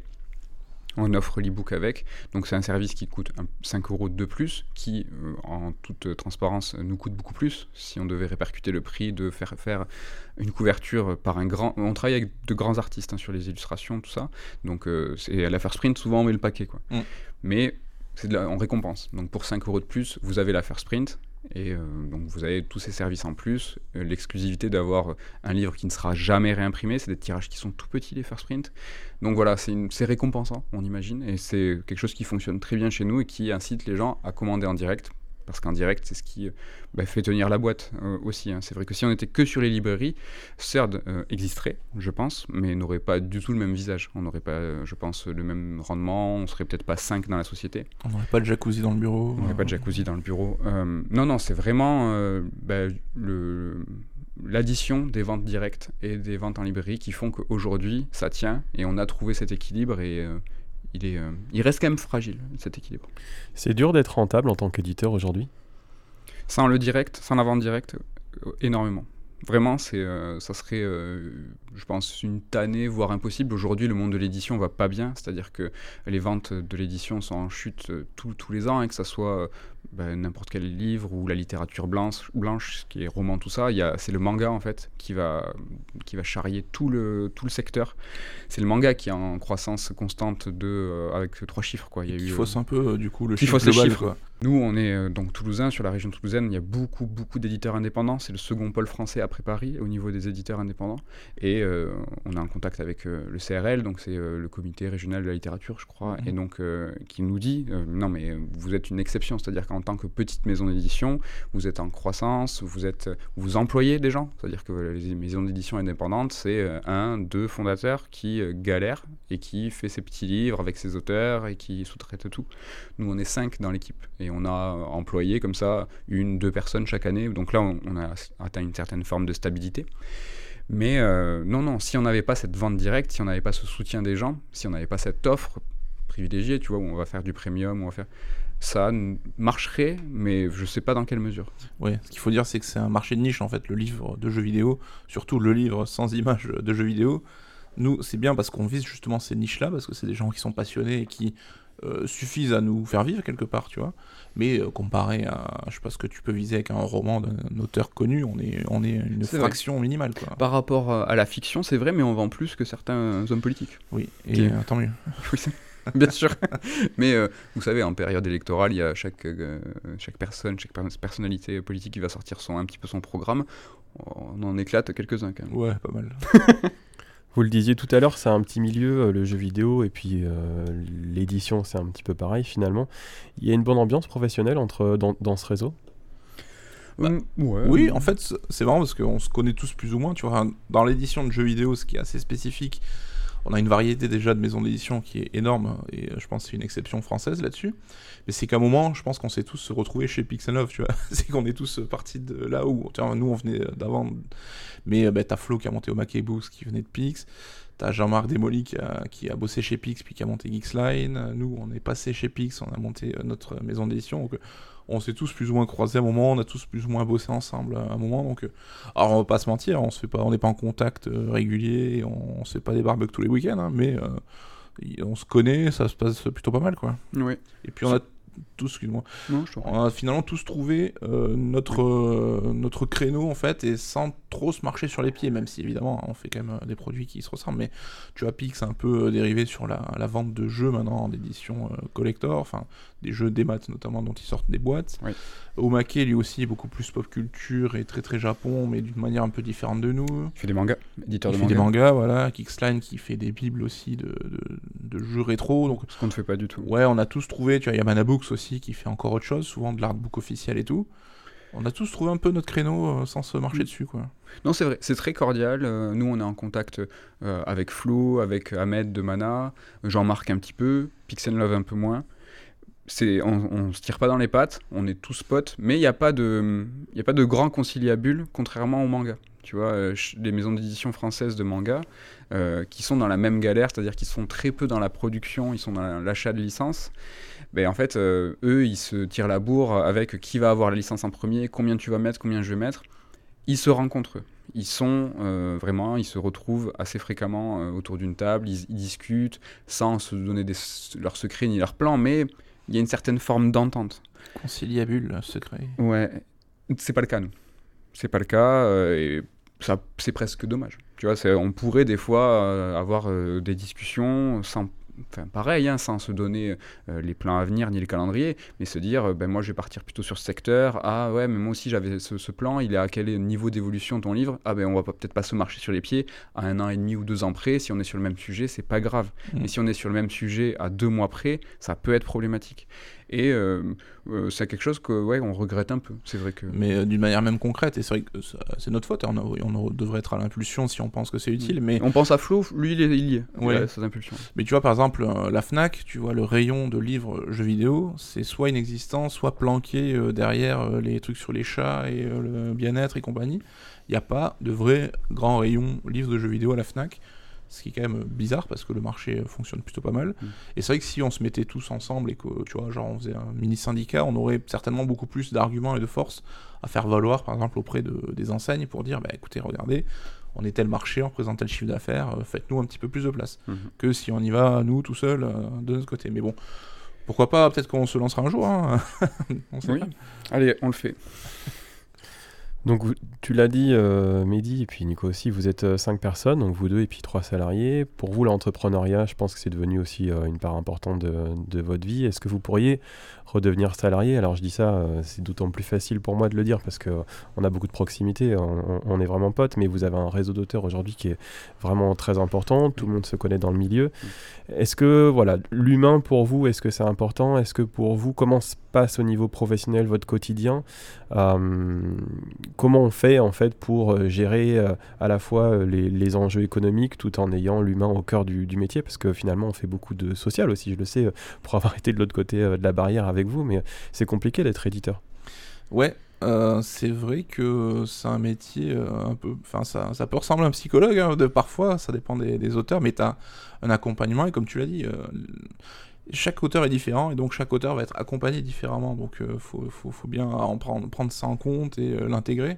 L'écriture d'un livre est en soi une épreuve. C'est vraiment très très compliqué, c'est quelque chose où tu te sens très seul, où tu es face à ta page blanche, et puis après tu as des, des, phases de doute, des phases d'euphorie, des phases. Enfin, c'est e-, extrêmement compliqué.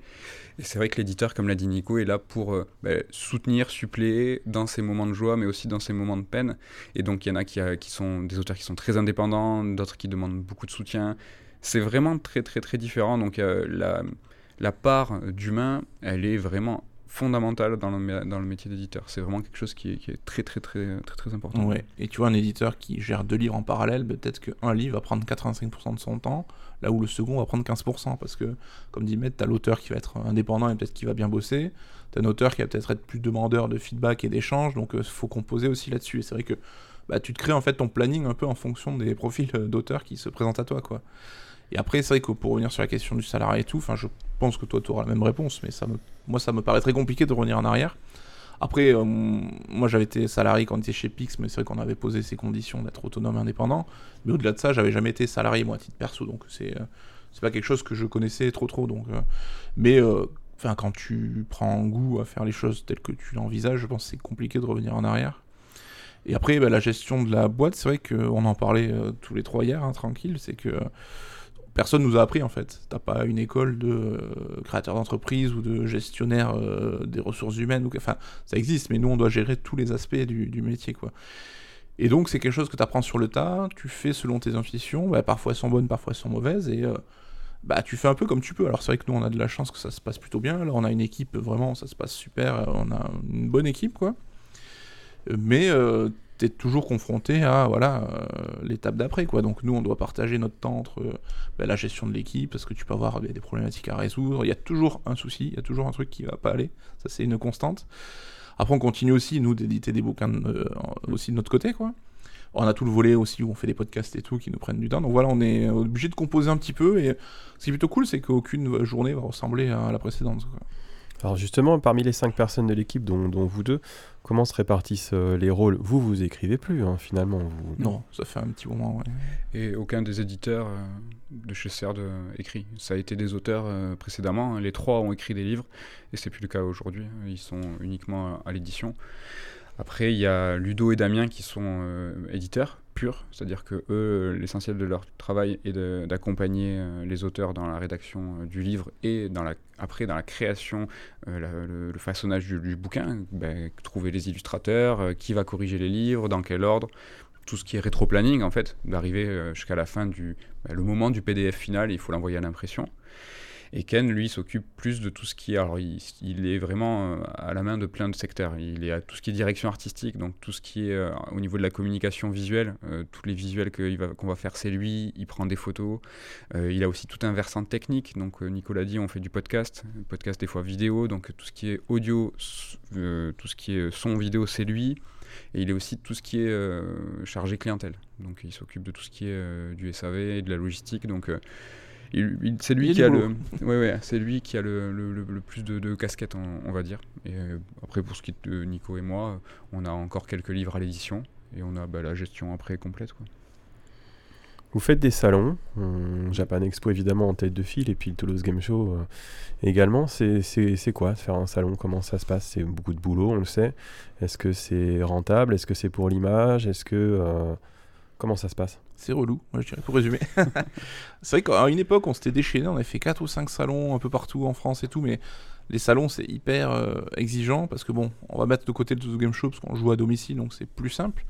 Mais un salon, bah déjà, c'est genre pendant une semaine, toute ton équipe est off en fait. Enfin, ne travaille pas sur ce qu'elle doit travailler au quotidien. Donc euh, déjà, tu as le côté, euh, ça, la boîte est figée là-dessus quoi. Et après, bah, c'est des déplacements, c'est faire livrer des palettes de livres, c'est bah, rester 4 jours debout sur un stand à vendre du bouquin, c'est euh, voilà, faut avoir euh, la caisse, la thune, faut c'est de l'organisation, faut louer un endroit pour pioncer, faut faire les courses pour manger, enfin c'est vraiment euh, relou niveau organisation. C'est stressant parce qu'il faut être prêt au moment T, tu vois. Mm. C'est que en fait, tu as des semaines et des mois de préparation pour un moment qui est très précis. Alors on va pas dire que c'est un concert, mais presque. Si par exemple euh, tes bouquins sont pas arrivés euh, à l'ouverture du salon, euh, t'as rien à vendre. Ce qui nous est arrivé, nous, alors qu'on était à l'autre bout de la France, on était à Lyon, pas de livre. Donc tu fais quoi tu vois? Si les invités ils arrivent pas au bon moment, si quelqu'un a oublié de réserver le resto alors que, tous les que le soir on doit manger tous ensemble, on n'a jamais eu de grosse tuile, c'est arrivé une fois, on s'en souvient bien. Tout se passe bien, mais c'est stressant parce que ouais, tout converge à un même point. Donc ça, c'est vraiment pas simple. Ouais, donc du coup, c'est pour ça qu'on se limite Japan Expo et Toulouse. Ouais. Après, ça reste, enfin, la Japan Expo, c'est un gros gros événement, donc ça brasse énormément de gens et pour nous, ça reste une bonne affaire au niveau commercial, hein, malgré tout on a une philosophie qui est peut-être différente de ce que vous pouvez voir des grands éditeurs de manga, qui eux voient la Japan Expo comme euh, un, grand moment de communication et qui imaginent même la Japan Expo comme un, parc d'attraction. C'est-à-dire que c'est moins un, moment de vente qu'un moment de célébration pour leur euh, franchise. C'est pour ça que vous voyez de plus en plus euh, d'activités à la Japan Expo. Tu peux jouer au foot, tu peux sauter sur des ballons. C'est un moment un peu attractif. Donc eux, ils dépensent beaucoup d'argent et ils arrivent à rentabilité tout juste, mais je parle de centaines de milliers d'euros, hein, c'est énorme. Nous, c'est un petit peu différent, c'est-à-dire que c'est un gros investissement pour CERD, mais les Japan Expo et les Toulouse Game Show sont rentables. C'est des, des, moments importants pour nous de l'année parce qu'on fait aussi de l'argent. On n'est pas encore au niveau euh, où on va vous faire faire du, du toboggan, quoi. Tu vois, on va louer un truc. En vivement, mais vivement. pas encore. Pas encore mais c'est qu'une question de c'est une question de désir tu vois. Nous on a encore besoin que ces deux événements soient un moment de célébration pour les livres. On rencontre le lectorat mais on en vend aussi. Donc on vend beaucoup de livres et ça c'est important. Ouais ça reste de la communication et de la présence comme on dit. Mais euh, on peut pas faire on aurait on ferait pas les salons si c'était que ça quoi. Il y a aussi le volet financier. Mais du coup c'est vrai que comme tu venais de dire Maître c'est qu'on rencontre les gens parce que les lecteurs on les croise pas souvent en fait. Et euh, tu as beau avoir quelques feedbacks sur Twitter sur euh, les commentaires machin en fait, on les croise euh, rarement, les, autres, les, lecteurs. Donc c'est cool de pouvoir quand même échanger, d'avoir des, retours sur les livres et tout. Donc euh, ça reste ponctuel dans l'année, hein, mais ça, permet ça, quoi. Tu l'abordais tout à l'heure, tu l'évoquais, Nico, euh, le marché anglophone, USA, Royaume-Uni. J'imagine que c'est extrêmement différent. Comment ça se passe? Comment on investit ces marchés? Est-ce que c'est difficile? Est-ce que c'est long? Est-ce que c'est rentable? Comment ça fonctionne pour vous? Alors c'était une des envies dès le départ en fait de Third. On, s'est lancé comme on l'a dit avec des bouquins de jeux vidéo, donc on savait déjà qu'on voulait aller sur la pop culture et on savait déjà qu'on voulait aller sur l'international. Ça a pris quelques temps parce que c'était toujours le truc où on avait autre chose à faire en attendant. Et puis c'est un pote à nous, un Carta, s'il nous écoute, qui nous a mis un peu le pied à l'étrier et euh, qui nous a, qui a fait parler de nous sur Reddit en fait, donc le fameux site américain. Et il y a eu une réponse de ouf où les gens étaient super motivés, donc on s'est dit ok let's go on y va. Donc on a fait un Kickstarter, donc une crowdfunding, quoi, une levée de fonds. Euh, et euh, c'est ça, ça a cartonné. Donc pour traduire trois bouquins, ça a cartonné. Ça a été vraiment le début de l'aventure. Et donc, ben, on a eu les mêmes problématiques en France. Hein, trouver euh, un logisticien pour stocker nos bouquins, qui gère les envois qui étaient achetés sur notre site internet, trouver des distributeurs sur place qui vont prendre nos livres et les distribuer dans les différentes librairies et tout. Donc, on avait un peu à reproduire ça comme en France, mais bon, vu qu'on savait par où on était passé, on, on connaissait la direction. Mais bon, quand tu gères ça à des milliers de kilomètres et sans connaître, euh, enfin, c'est pas forcément ta langue, même si on sait parler un anglais un minimum, hein, mais c'est pas forcément ta langue, c'est pas forcément, tu connais pas les gens en fait, donc euh, c'est quand même beaucoup plus compliqué. La mise en place finalement c'est faite de manière euh, plutôt plutôt cool quoi. Et le problème c'est que voilà quand tu sors un livre en France, tu as un investissement de d'impression, donc tu te retrouves avec tes exemplaires, et dans la vente, tu vas vite te rentabiliser, parce que c'est comme ça que ça marche, quoi. Là, quand on traduit un bouquin, c'est des bouquins qui ont déjà, enfin, qu'on va devoir investir, donc de l'impression et de la trad, et ça, à rentabiliser, ça va demander énormément de temps. Donc c'est pour ça qu'on passe par des crowdfunding régulièrement pour euh, financer nos bouquins. La trad, c'est une fortune. C'est une fortune, on se rend vraiment pas compte. Je pense hein, que l'ensemble du lectorat, Mm. tout ça, les gens se rendent pas compte. C'est une. c'est On veut faire les de- choses bien aussi. C'est vrai qu'on pouvait faire beaucoup moins cher, mais euh, là, on voulait, c'était un prérequis. Enfin, il fallait que les textes soient impeccables, qu'on sente pas le côté euh, traduit et hein. tout. Donc, c'était. euh, et euh, on a plutôt des bons retours là-dessus, quoi. Mm. Et après, tu découvres alors, les, lois de la- les, les- les problèmes de logistique à l'échelle française, c'est déjà relou, mais à l'échelle du monde, c'est encore plus compliqué. C'est-à-dire que tes bouquins aux États-Unis, bah, est-ce que tu les imprimes là-bas, est-ce que tu les imprimes ici? Si tu les imprimes ici, avec les imprimeurs que tu connais et donc qui sont plus intéressants financièrement, bah, il faut que tu les envoies aux États-Unis, donc par bateau. Donc ça se fait dans des. euh, Enfin, c'est des voyages qui prennent des mois et des mois, donc il faut que tu calcules que si ton livre à telle date, bah, tu as encore moins de temps de préparation pour les livres en français. Une fois sur place, tu as toutes les questions de douane et tout, ça c'est une tanne et sans nom, quoi. Et voilà, et donc, euh, pour être honnête, euh, ça marchote, hein, c'est un- un- une part euh, pas négligeable de notre chiffre d'affaires, mais on n'est pas autant impliqué parce que nous, le marché français, on le connaît, puis ça nous passionne, tu vois, quand on sait qu'on va annoncer tel truc, on voit la réaction des gens et tout. Aux États-Unis, tu as toujours ce décalage, quoi. Donc, euh, il faut qu'on continue à s'accrocher parce que c'est pas évident, mais c'est compliqué d'avoir. Enfin, on pourrait se dire, les, bah, les, États-Unis, c'est euh, 10 fois la France, donc on devrait faire 10 fois le chiffre d'affaires, quoi. Mais ça marche pas exactement comme ça, quoi. Si je devais rajouter un truc un peu rétrospectivement, quand on s'est lancé euh, sur ce marché avec un, un crowdfunding, on a- le fait qu'on soit complètement béotien ou en tout cas qu'on ait un- une fausse idée de comment ça va se passer aux États-Unis, ça nous a fait faire des trucs euh, qu'on n'aurait jamais osé. C'est-à-dire que notre premier crowdfunding, on a mis un goal, un, un objectif à 100 000 100 000 euros. 100 000, c'est-à-dire qu'il y a des, des- des studios euh, connus qui veulent développer des jeux, qui n'arrivent pas à atteindre ce, ce- ce palier qui est énorme. Et nous, avec un panier en plus de 25-30 balles, quoi. donc, ouais, euh, ça c'est important, c'est quand le panier est bas, c'est très compliqué en fait d'arriver à l'objectif parce que du coup il faut beaucoup de gens. Et en fait, euh, on n'a quasiment jamais réussi à le, ré- à le, à le reproduire. Ça a vraiment été euh, la chance du débutant, encore une fois. Et en oser mettre un goal à 100 000, mais c'est aujourd'hui, mais jamais on ferait ça. jamais, jamais, jamais. Et, ça, et en fait, on va entre guillemets, hein, vraiment, et, et c'est l'audace. quoi. C'est qu'on se dit, ouais, ça va le faire tranquille. euh, tu t'imagines le nombre d'Américains, puis, puis, puis dans le monde, tous les anglophones vont pouvoir euh, bah, se prendre ces bouquins-là. Ça a été un coup de bol, mais euh, un coup de bol de ouf. Quoi. Aujourd'hui, depuis quelques années déjà, vous faites du podcast. Podcast Third avec pas mal de formats différents. Est-ce que vous pouvez nous détailler un petit peu ce que, ce que vous faites, pourquoi vous le faites et euh, voilà, quels sont, quels sont le, quel est le plaisir euh, que vous en retirez, peut-être euh, les bénéfices en direct. C'est quoi le podcast chez Third Alors déjà, c'est un... on est auditeurs de podcast tous les deux, on aime beaucoup ça. Et avant même Third, hein, quand on avait nos projets fanzine ou site internet amateur, on, on s'amusait à faire du podcast régulièrement d'une manière ou d'une autre. Oui. Parce que ça nous plaisait en fait, hein, de se poser, discuter jeux vidéo entre nous, c'était cool quoi. Et dès le début de Third, on s'est dit aussi, on avait... euh, on venait de Pix où tu avais une proximité avec euh, les gens, tu vois, ils mettaient au début les petits post-it, machin. Tu avais vraiment une communauté, ils étaient assez proches de la communauté. Et nous, c'est vrai que quand on est arrivé, on a peut-être voulu se démarquer un peu de ça et on a eu une communication plus euh, distante, en fait, plus euh, entreprise, quoi. Et au bout d'un moment, on s'est dit quand même, il fallait qu'on cherche à s'humaniser un petit peu auprès des lecteurs parce que euh, c'est comme ça aussi que tu crées bah, de l'empathie, tu crées euh, de l'affection pour une marque, quoi. Donc le, on a lancé un premier format qui s'appelait Sœur d'émission et là le but c'était de revenir avec voilà on parle d'un livre qu'on vient d'éditer avec son auteur et d'apporter soit de l'info complémentaire soit une sorte de résumé global du bouquin et c'était une manière voilà d'allier le podcast mais d'avoir toujours cette approche euh, édition et de pouvoir faire découvrir un peu notre travail là-dessus quoi. Et puis euh, on s'est pris au jeu donc on a fait un deuxième format où là c'était plus discussion à bâton rompu sur les jeux vidéo qu'elle en jouait donc c'était lui le, versant plus fun beaucoup plus fun quoi. Et puis euh, avec le temps en fait on a décliné un peu ces formats, il y en a qui sont qui ont découlé des uns des autres. Dans l'équipe vous êtes super fan de musique de jeux vidéo donc il y a des podcasts aussi sur la musique de jeux vidéo qui ont été créés donc on s'est retrouvé avec 5 à 6 formats à un moment Mm. et voilà on jongle avec chacun des périodicités différentes. Et euh, le plus récent, bah, c'est Red Alert, où on parle tous les deux d'actu jeux vidéo, donc on revient, on boucle la boucle en fait de notre passion, de la presse de jeu, Voilà. qu'on va exorciser un petit peu avec le recul, quoi. Et lui, c'est le podcast l'hebdomadaire, donc le plus euh, régulier en termes de, de- de fréquence. Et, euh, et voilà, quoi, donc euh, ça nous fait quand même pas mal de, de taf, quoi. Ouais, on parlait tout à l'heure de notre passion pour la presse.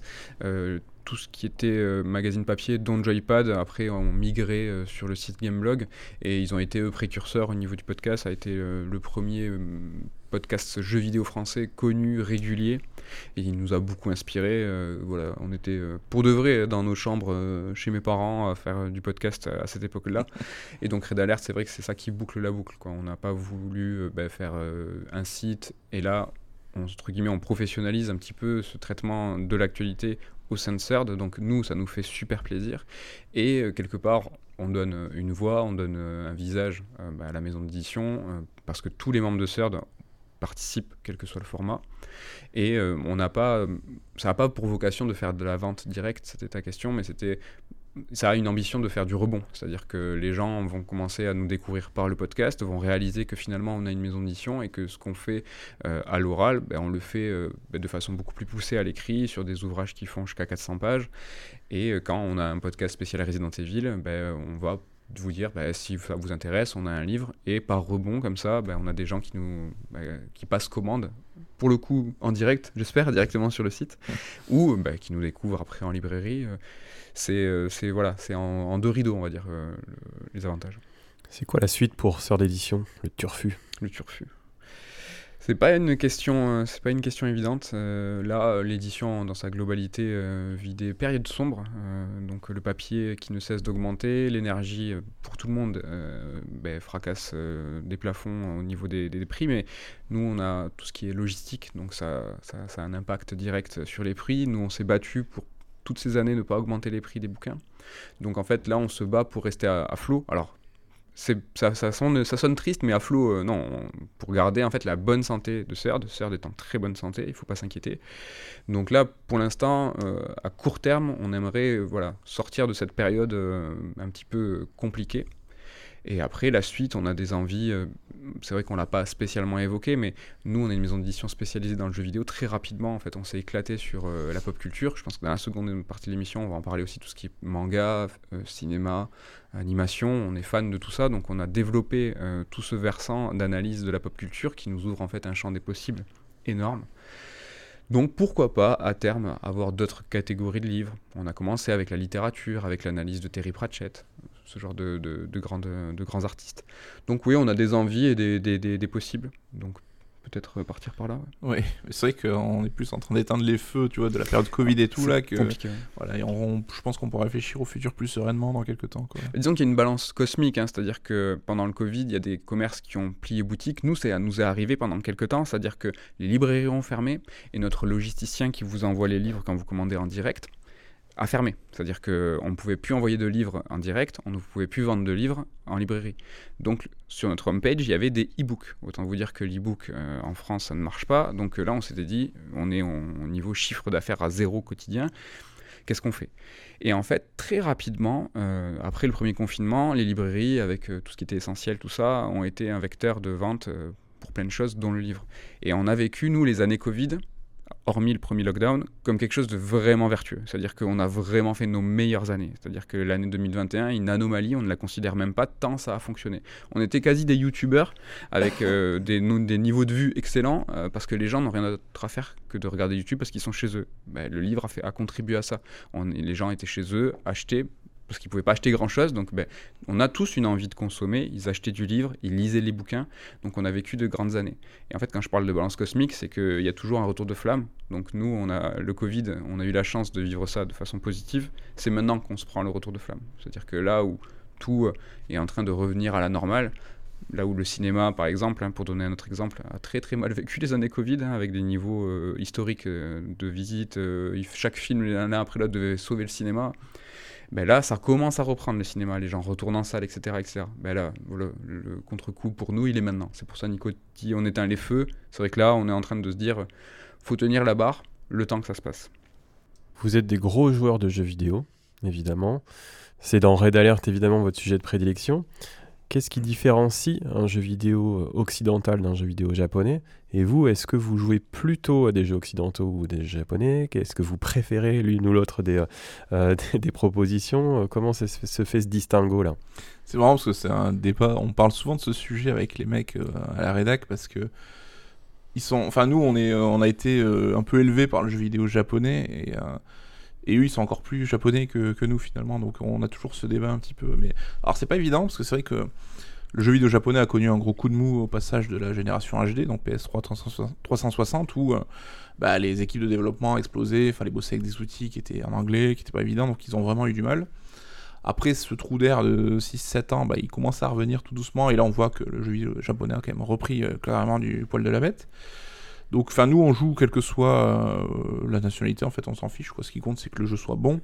Mais c'est vrai que le jeu vidéo japonais, il a toujours une spécificité, quelque chose que tu trouves pas ailleurs. Quoi. C'est souvent bah, dans le réglage du gameplay. Quoi. C'est toujours réglé au cordeau. T'as des genres comme le beat'em up ou le jeu de baston, même s'il y a des jeux de baston américains, mais ça reste euh, des trucs, presque une science, euh, tu vois, japonaise de, game design et tout. Après, c'est vrai que les jeux vidéo occidentaux ont vraiment explosé avec la même génération HD qui a été compliquée pour le Japon.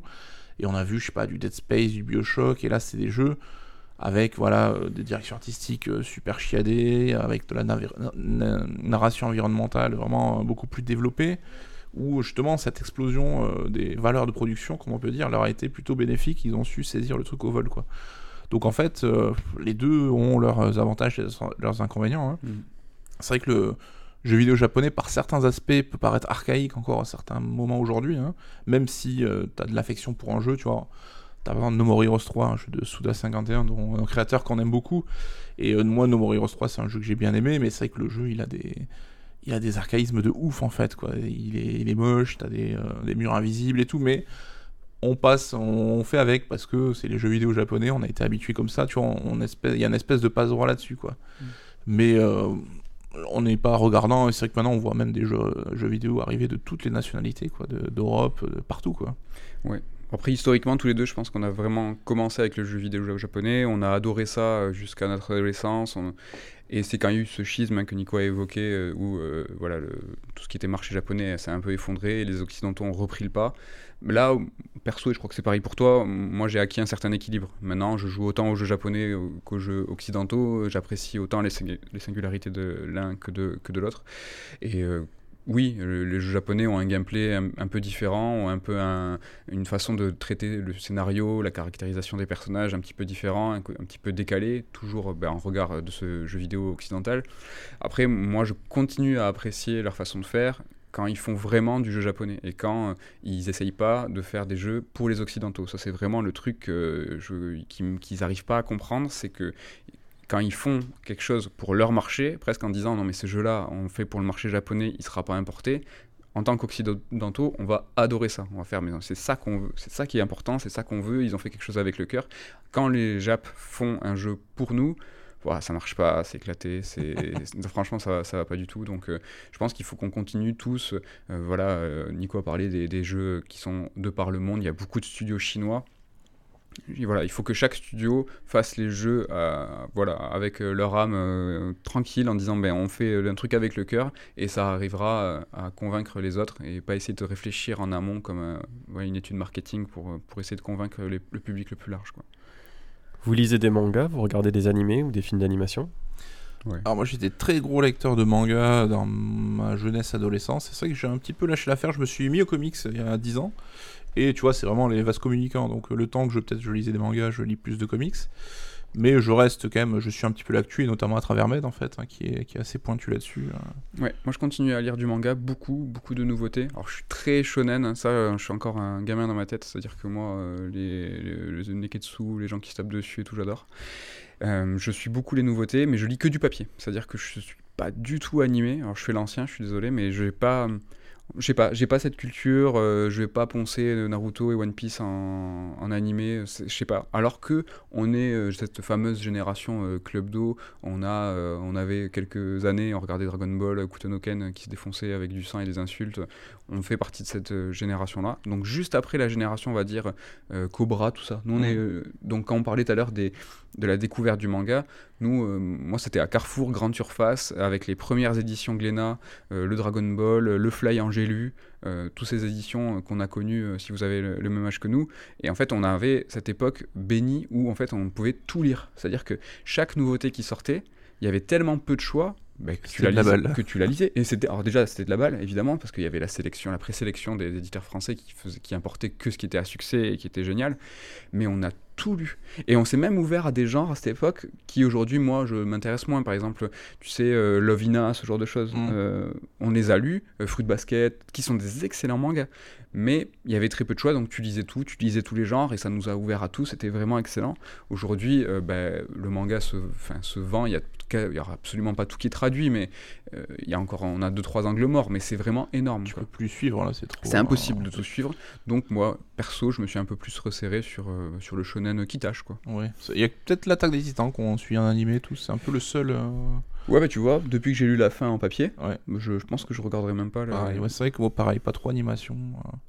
À part les films. euh, Même si on est au courant hein, que c'est l'animation euh, qui va driver le succès d'un manga, euh, un manga qui peut être euh, extrêmement lu en, au Japon et après en France, il n'aura que sa seconde vie et son apothéose quand il aura son, son, son versant animé. hein. Ça, c'est vraiment très important et on est, au, on est au fait de tout ça. On sait que quand chez Third, on est en train de réfléchir à un livre potentiel, euh, on l'a pas évoqué, mais ce qui est très important pour Third, c'est l'actu. C'est-à-dire que l'une des caractéristiques qui va rentrer en jeu dans le choix de faire ou non un livre, c'est est-ce qu'on va pouvoir le coller à l'actu et quand on va pouvoir le coller à l'actu. Et c'est vrai quand on va parler de tout ce qui est animation, manga et tout, on va regarder la santé de la série. Est-ce que la, santé, est-ce que la série est terminée? Tu vois, si la série est terminée, ah c'est bon, on va pouvoir l'englober dans un livre. Et s'il y a une actu, et, là je retombe sur euh, ta question, c'est est-ce qu'il y a l'animation et est-ce qu'il a une seconde vie euh, sur Netflix par exemple? C'est le, le top, hein, Netflix. Ben là du coup on va pouvoir accompagner la sortie Netflix avec un bouquin. Comment vous définiriez aujourd'hui, et depuis le début en fin de compte, la place du Japon dans votre ligne éditoriale? Hmm, ça c'est super intéressant. Ouais. Euh, centrale, euh, je dirais. euh. Centrale parce qu'elle est historique, dans le sens où nous, voilà, on est des joueurs de jeux vidéo japonais, de JRPG d'autant plus, on en a fait une marque de fabrique, hein, c'est-à-dire que à l'époque où il fallait se démarquer, certes c'était les livres en noir et blanc sans illustration, mais c'était aussi la maison d'édition des JRPG, donc euh, on voulait être référent là-dessus. On a même lancé un MOOC qui s'appelait Level Up, qui était voilà un MOOC spécialisé dans le, dans le RPG au global, hein, occidental euh, et japonais, mais voilà, nos livres sur Zelda, Metal Gear, toute la collection Final Fantasy est devenue une identité pour Third. C'est vrai qu'on a commencé en fait par traiter les sujets qui nous plaisaient le plus, tu vois. Et comme on écrivait en plus les bouquins au début, ben, on allait vers les séries qui nous passionnaient le plus. Et je pense qu'il y a beaucoup de nos sagas cultes qui viennent du Japon, parce que comme on Mhm. l'a dit, on a été élevé à ça, quoi. Et donc quand on a écrit du Zelda, du Metal Gear, du Resident Evil, euh, les premiers bouquins qu'on a sortis, ben, c'était les coups de cœur, et donc c'était forcément du jeu japonais, quoi. Dark Souls. Dark. Souls, ouais, ouais, notamment. Après, aujourd'hui, c'est vrai qu'on se pose plus la question, on essaie d'ouvrir au maximum euh, les sujets, donc il n'y a pas de. On prêche pas pour l'une ou l'autre des paroisses, mais c'est vrai que enfin, le Japon, ça reste le cœur, je pense, de notre identité. Euh, Ça nous colle encore euh, à la peau, c'est-à-dire qu'on va pouvoir sortir des, euh, des publications sur des JRPG euh, assez niches, assez pointus, qui vont connaître un succès euh, conséquent, alors que derrière, on peut sortir un livre sur une grande série américaine qui a été vue par des millions et des millions de personnes, et on va avoir une disparité qui est une an- anormale. Tu vois, tu te dis, mais Toute ressemblance avec une situation réelle est fortuite. On peut en parler. par exemple, un truc comme Walking Dead, qui est un truc qui est mondialement connu, va connaître moins de succès, par exemple, sur le site, où on a notre, notre lectorat féru, fidèle. Walking Dead, ils vont faire, mais qu'est-ce on s'en bat? Hop, Suikoden, Suikoden ou Xenogears, là, c'est on casse euh, Internet. C'est-à-dire Ouais. que là, euh, vraiment, le- le- l'annonce euh, va être euh, traduite euh, en japonais. On va avoir des tweets, des tweets en jap euh, pour la sortie de notre livre en Suikoden, pour notre livre Xeno, tout ça, ça fait le tour du monde. Et je minimise pas. hein. Non, mais c'est vrai qu'on réalise, enfin, sortir un livre sur Suikoden, c'est une anomalie complète. Et même, ce que je disais, c'est que les Japonais hallucinent. Ils font putain, mais il y a des Français qui font un livre sur Suikoden, même nous, on n'a pas ça au Japon, quoi. Donc. Faut relativiser, euh, voilà, un succès euh, populaire ne conditionne pas forcément des ventes de livres. Oui. euh, Et on parlait tout à l'heure de ces deux canaux, la vente directe, nos lecteurs fidèles, la vente en librairie, le grand public. Voilà. Il y a Là, toujours euh, Walking Dead se vendra plus en librairie que Ouais. Suikoden, quoi. il y a deux temporalités et deux, deux temps, c'est- deux météos différentes, on va dire. C'est pas tout le temps le soleil et la pluie pour les mêmes ouvrages et au même moment. C'est beau. Ouais, je sais. Vous travaillez ponctuellement avec euh, des, des artistes japonais? Là, je pense naturellement à Shinji Tsuchimochi, qui, avait- qui était illustrateur pour la first print euh, de notre premier, euh, du premier tome de Voyager au Japon qu'on a, qu'on a fait ensemble.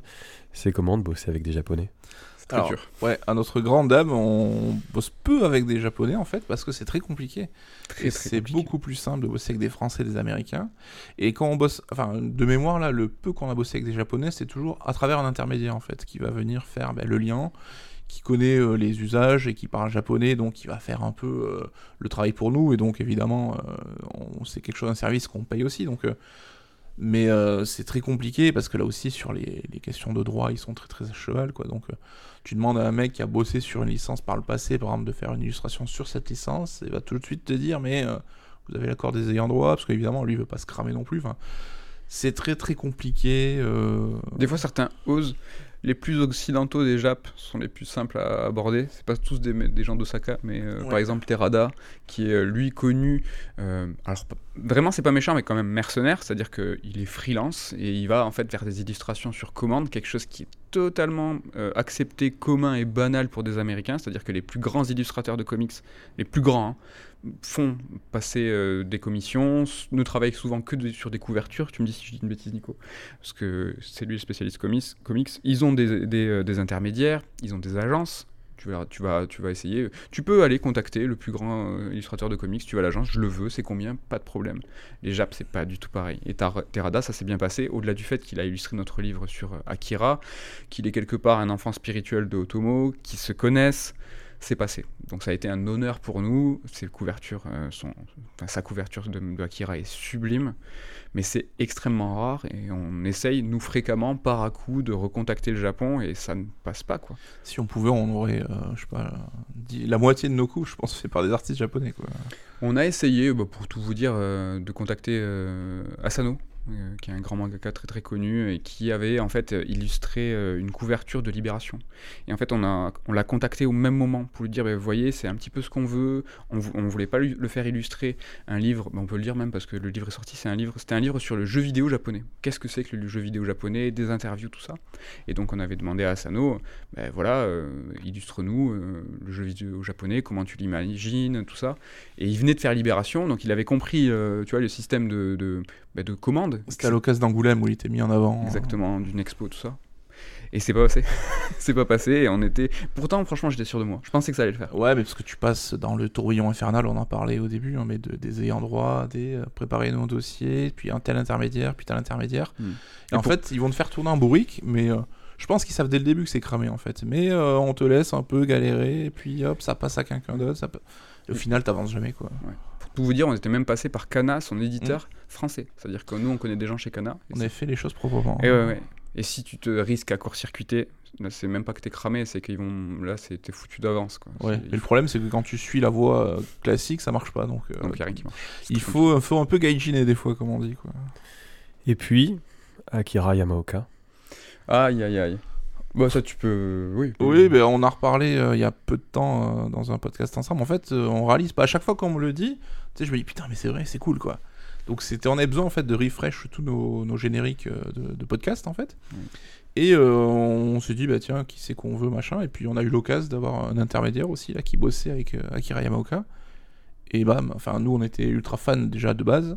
Ça fait partie vraiment des grands noms du milieu. Euh, tu vois, même s'il a un spectre de, de- de projets sur lesquels il a bossé peut-être moindre que d'autres compositeurs, bah, il fait partie des, des, plus, des plus connus quoi. Après, dans la musique, euh, comme ils sont confrontés aussi euh, à des développements occidentaux, euh, tout ce qui est musique est plus amené à être sur la commande. Donc, tu vois, Akira Yamaoka, lui, il a travaillé pour de nombreux jeux qui sont pas forcément japonais. Il va travailler sur du sound design, il va travailler sur un générique, sur un main theme. Et ça, c'est quand même quelque chose de très commun. Même les Mm. plus grands, Uematsu, pour, pour ne citer que le plus grand, bah, lui, bah, c'est très commun, qui travaille aussi pour d'autres petits jeux. Mais il y a eu un changement de mentalité où avant un compositeur était affilié à une société, donc tu avais une Uematsu chez Square Enix. Et puis il y a une époque, en fait, bah, ils se sont rendus compte qu'ils bossaient pas beaucoup. Quand ils, voilà, tu te mets un Uematsu sur un FF, bah, tu composes une BO pendant 3, 4, 5 ans. Et puis à l'époque où les devs de jeux devenaient de plus en plus longs, bah, finalement, euh, ils se faisaient un peu chier. Quoi. Donc Mhm. euh, ils ont compris qu'en se mettant euh, bah, freelance, ils pouvaient avoir beaucoup plus de taf et travailler avec beaucoup plus d'équipes. Et, et maintenant, on voit quand tu as des RPG, genre des RPG occidentaux, mais qui s'inspirent du JRPG, sur, qui font des campagnes Kickstarter, bah, ils vont ramener euh, Mitsuda pour faire le thème principal. Et donc, euh, Très très fréquent. hein. c'est un peu, tu te payes des cautions un peu euh, comme ça. Quoi. Et, et comme dit Ben, maintenant, ils ont intégré, les musiciens japonais, le côté freelance et le côté. euh, travail, j'allais dire fois ailleurs, j'ai plus le terme en français, quoi, mais une mission, quoi, précise. Et donc, Yamaoka nous a refait les génériques de nos émissions, et ça tue, c'est très cool. Mhm. Sauf une, mais qui est composée par Kikuta, donc Kikuta, le compositeur de Secret of Manas, qui reste aussi un truc de ouf. Vous êtes partis chacun deux fois au Japon. Euh, Mehdi, tu été le premier en fin 2010. Pourquoi le Japon à ce moment-là? Pourquoi partir en voyage au Japon? Bah, rêve de gosse. C'est vraiment le truc, euh, la réponse la plus banale que je, puisse te donner. C'était euh, bah, le rêve de gosse, les jeux vidéo, le manga, il faut le faire. Et donc, c'était euh, trouver une occasion pendant des vacances et se dire allez, j'y vais, je vais cramer le peu d'argent que j'ai. je vais cramer le peu d'argent que j'ai, euh, bien que euh, je crois que ça coûte beaucoup plus cher aujourd'hui qu'à l'époque. Mais euh, ça t'intéresse de savoir combien j'avais payé? J'étais resté quasi un mois et ça m'avait coûté 5000 euros pour deux personnes. Ça va Est-ce que c'est les budgets d'aujourd'hui? Je, je ne pense pas. Plus trop, Plus trop. Mais à je l'époque, m'étendrai pas. c'était non mais tu vois c'était euh, c'était quand même une, une somme mais euh, 5000 euros quasiment un mois et puis j'étais j'avais fait vraiment une immersion hein, c'est à dire que j'avais fait le tour de touriste hein. donc j'avais fait euh, Tokyo Kyoto Nara Osaka et c'est tout c'est déjà pas mal tu Mm. vois en quasi un mois et ouais c'était génial c'était vraiment le bah, le rêve de gosse quoi. Comment t'avais préparé ton voyage? Vraiment euh, le aussi moment de dire campagne. ouais bon Cam- Kampai Je le dis pas pour ça. hein. Kampai évidemment. Non mais si si, euh, j'avais. euh, mais en fait, euh, Kampai c'est sûr parce que j'avais fait ça tout seul et rétrospectivement, hein, comme on a pu dire, j'ai fait n'importe quoi en lançant un Kickstarter à 100 000 euros de goal. J'étais parti au Japon, mais 100% tout seul. Tu prends tes petits billets, euh, la suite carte, tout ça, et en fait euh, à l'arrache, en regardant les blogs, en regardant des guides, et euh, et on a réussi à faire plein de temps, plein de trucs. Et aujourd'hui, même si je suis allé deux fois au Japon, j'ai envie d'y retourner une troisième fois. En fait, ça me, ça me re-angoisse, tu vois. Et je me dis, mais euh, j'aimerais être accompagné, j'aimerais. Et ça, me, ça, me, ça commence à me restresser, alors que j'ai déjà fait deux fois, c'est bizarre. quand même. On vieillit. Hein. C'est vrai qu'on a la fougue de la jeunesse. hein, euh, ouais. Mais tu vois, ouais, c'est backpack, euh, c'était tout ça, quoi. Mais ouais, ouais. C'était, c'était un peu, un peu à l'arrache. C'est quoi votre Parce que bon, Nico, on va, on va ouvrir aussi. Toi, t'es parti au printemps 2013, Mm. donc en, en avril. C'est quoi votre premier souvenir du Japon à chacun? Alors moi, mon premier voyage est quand même très rigolo dans le sens où donc je bossais chez Pixanov à l'époque. On était sur un salon donc avec Med et Seb de Pix. C'était un, un TGS qui faisait en début d'année. Il n'y avait pas grand monde. On se faisait un peu un peu un peu chier pour tout être honnête. Et en fait, donc on Pixano préparait un livre sur Suda 51. Donc on en a parlé, le créateur de jeux vidéo bien connu. Donc euh, il y avait deux auteurs, donc euh, Florent Gorge et Mehdi des Babies Zourgani. Et donc il devait partir au Japon pour interviewer Suda. Et euh, donc le Mehdi en question, en fait, euh, la veille du départ, se bloque le dos. Et donc, euh, hôtel payé, billet d'avion payé, tout ça. Et là, il y a donc il y a Seb de Pix qui me dit eh ben, T'es chaud pour partir au Japon demain? Et je fais ben, Ok, let's go. Même pas demain, le soir, le jour même. Le hein. jour même. Le jour même. Et donc, je me suis barré du salon, je suis allé faire euh, mes bagages et je suis parti dans la foulée. En fait, ça s'est fait euh, truc de ouf, tellement vite et tout. Et donc, euh, bon, j'avais la chance d'être avec Flo sur place, donc il parle japonais couramment, qui connaît tout et tout. Mais euh, en gros, j'avais le matin où j'étais euh, livré à moi-même, pédard, parce que Flo il avait des trucs à faire. Et donc là, je me baladais un peu à l'aveuglette et tout. Et l'après-midi, on allait chez Grasshopper faire des interviews. Donc, alors, je captais rien à ce qui se passait, évidemment, parce que je parle pas du tout japonais. Mais j'étais là dans le studio, il parlait avec Suda 51. On parlait d'Akira Yamaoka, à un moment il est passé aussi. Il fait tiens, qu'est-ce que vous êtes et tout. Il nous avait filé sa carte et tout. Enfin, et voilà, d'un moment, je me suis retrouvé voilà, dans un resto à faire griller de la viande et bouffer des ramen avec euh, l'équipe de Grasshopper. Alors j'ai l'énorme frustration que, évidemment, euh, l'anglais, c'est pas forcément euh, la langue favorite des japonais, donc j'ai pas trop pu communiquer. euh, donc, quand même, tu peux rigoler un peu, tu fais des, des mimiques et tout, mais j'ai quand même cette frustration-là de pas avoir pu communiquer réellement avec eux. Mais c'était quand même ultra cool. Et du coup, pour revenir à ta question, qui est ce qu'on. Le se- premier truc, euh, c'est le premier ou le plus marquant Ta question? Les deux c'est vrai que hum, on est comme on est fan de Japon, bah évidemment, on a vu des reportages, on s'est renseigné, ah là là, le Japon, les Wanami, machin et tout. Et en fait, quand je suis arrivé là-bas, je me suis dit, putain, c'est exactement comme je m'étais imaginé le truc. Et plutôt que d'être une déception, au contraire, euh, j'ai trouvé ça trop cool parce que j'imaginais un truc trop cool. Et euh, voilà, donc euh, c'est moi, c'est comme ça que je résumerai le truc, c'est que c'était exactement comme je l'imaginais, mais que c'était trop cool en fait. Mm. Ouais, pareil, j'ai eu le même sentiment. Ça ça m'a fait la même chose avec New York. Donc, c'est vraiment euh, les destinations qu'on connaît par cœur, par procuration. Et Mm. c'est vraiment ce sentiment de se dire, mais je suis exactement là où j'imaginais être. Après, j'essaye vraiment de réfléchir depuis tout à l'heure pour pas te donner des, des réponses clichés, mais je vais le faire quand même. Euh, la propreté, c'est un truc qui m'a vraiment choqué. Euh, j'ai trouvé des équivalents, par exemple, en Suisse, à Genève et à Montréal. C'est euh, des villes en fait qui ont ça de, de similaire, euh, d'une certaine, certaine forme de respect, de propreté et de sécurité. C'est trois trucs que je retrouve dans ces trois villes. Et dans le plus marquant, c'est euh, les odeurs. C'est-à-dire que je trouve que Tokyo, euh, évidemment, il y a le son, hein, vous en avez parlé avec Julien, on en a parlé ensemble aussi, il y a beaucoup de sons à Tokyo, ça, ça- ça grouille. Mais les odeurs, je trouve qu'il y a vraiment... un- C'est pas méchant non plus, mais une certaine odeur de friture. Euh, et ça sent il y a cette friture-là qui est pas agressive, mais ça sent, euh, ça sent le Japon. Et euh, je, moi, je suis très très penché sur le côté olfactif, c'est vraiment très très fort. On a tous ben, voilà, un rapport différent aux odeurs, à la nostalgie. Et si cette odeur très précise de friture, j'arrive à la percevoir en France par exemple, ou à côté, eh ben, c'est un flash. C'est vraiment ouais, l'odeur. Je trouve que Tokyo a une odeur particulière sur la bouffe. Bon, je sais pas si je dis n'importe quoi. mais- Bon, ce qui compte, c'est comment tu le ressens. hein. Ouais, ouais. Est-ce qu'il y a au contraire des choses qui vous plaisent moins au Japon dans vos voyages, qui vous ont euh, marqué euh, dans le mauvais sens du terme? Alors moi, il y a un truc qui m'a saoulé, et ça s'est présenté surtout la fois, on est parti avec Maître tous les deux. Parce qu'on est parti en mode quand même, euh, let's go, on s'amuse quoi. Hmm. Et c'est que, Oui, euh, genre, je, crois- alors je sais plus exactement, mais je crois genre à 11h, t'as plus de métro ou quoi, Tokyo, enfin, 23h. ouais, 23h, ouais. Hmm. C'est que c'est pas fait.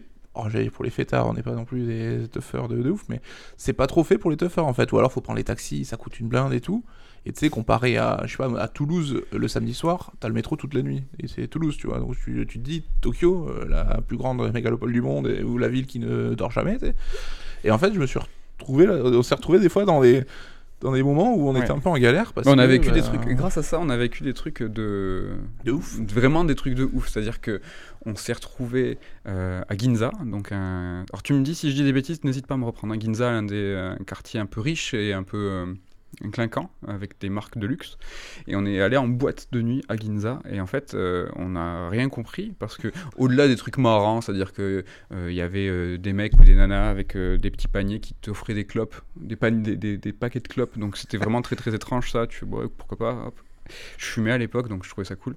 Et euh, à 11h écart, je sais même plus, vraiment, la boîte s'allume quoi. Et on fait, mais 11h normalement. c'est euh, Normalement, qu'est-ce qu'on foutait en boîte en- de boîte de nuit à 11h C'est en, trop en- tôt. en France, euh, il y a déjà il y a, y a personne. Et là, ils allument la boîte et on comprend qu'il faut partir. Parce que la boîte ferme. Mais on a halluciné. C'est-à-dire que vraiment, euh, là, on était dans l'incompréhension la plus euh, totale. Il y avait très, très, très, très peu de touristes et d'étrangers. Ouais. Donc, on a trouvé quand même, je crois, un Sud-Américain avec nous dehors qui nous explique qu'il faut aller. Alors, c'est quoi le gros quartier de touristes Roppongi Non, c'est pas Roppongi.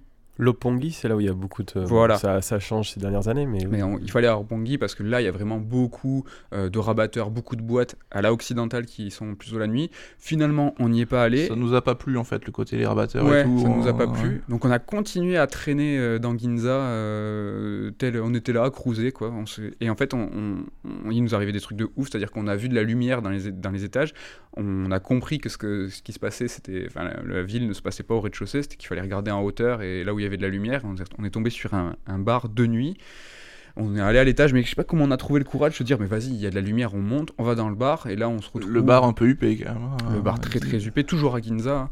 Et là, on se retrouve à se faire payer du whisky à plusieurs centaines, voire des milliers d'euros. Et Ouais, en fait, on s'est calé au comptoir, en fait, Mhm. et on était à côté de deux Japonais qui discutaient, puis nous, on commençait à déconner, à boire, à discuter.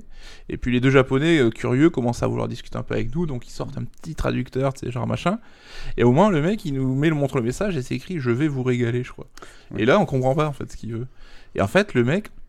euh, le, on a appris après que le serveur nous a dit bah lui en fait il a gagné à la loterie c'est un homme très chanceux et qui a plein de thunes il était euh, patron du euh, resto de sushi qui était juste au-dessus Ouais. aussi. À et qui accueille euh, le premier ministre et tout apparemment Voilà. un truc de ouf et donc ils nous ont sorti sa bouteille de whisky à lui où t'avais un petit écriteau avec son nom dessus Mm. et genre il nous a régalé bam il nous a fait goûter son whisky et on voyait le serveur qui avait le démon dans les yeux parce que Dégoûté. il a dit dire putain moi je le sers ce mec depuis 25 ans il m'a jamais fait goûter son whisky et nous les deux gaijins qui arrivent premier soir il nous fait bam il nous cale des gros whisky et tout Et en Après, fait, ouais, euh, ça, euh, Il nous a un peu euh, pris sous son aile, Ouais. bizarrement, le mec. Et après, il nous a amené dans un truc de karaoké. karaoké. Et mais genre, t'avais. On a vécu un truc de ouf, mais c'est lui qui nous a pris sous son aile, c'est ça. Et le karaoké avait du réel, c'est-à-dire qu'il y avait une batterie au milieu. une guitare, t'es genre, tu peux faire chanter, mais tu peux aussi faire la chanson à la guitare et tout, quoi. Et au moins, lui, il se calait à la batterie, pendant que tous les deux, on chantait sur Oasis, le, groupe Oasis. On, on a- des vidéos où on gueule comme des putois et l'autre qui là sur sa batterie et tout. Enfin, c'est une soirée complètement chelou hors du temps. Et elle est même pas finie là, la soirée. c'est qu'après le karaoké, il nous a amené dans des. euh, bon, ça doit avoir des noms, hein, des bars qui sont extrêmement petits où tu peux tenir à une dizaine et qui sont absolument pas indiqués, qui sont cette fois-ci en sous-sol où là il était déjà euh, tôt le matin, il faisait jour et on, il nous amène là, on s'assoit, on se retrouve. Moi j'ai. Moi C'était un autre karaoké en plus, je crois. hein. Je sais même pas si c'était un karaoké, mais moi je pensais qu'on était chez quelqu'un. C'est-à-dire que j'avais pas compris. Dans Et- des Yoko-cho, Ouais. petite gargote. Euh, m'a- on s'assoit et en fait j'ai l'impression que je suis dans un salon hein, privé et en fait y a- je vois un bar avec un mec je suis quand même bizarre quand même euh, cette histoire quand même et on a fini ouais, très tôt le matin 9-10 heures euh, Et on a pris le métro pour rentrer dormir, quoi. donc c'était vraiment très très bizarre quoi.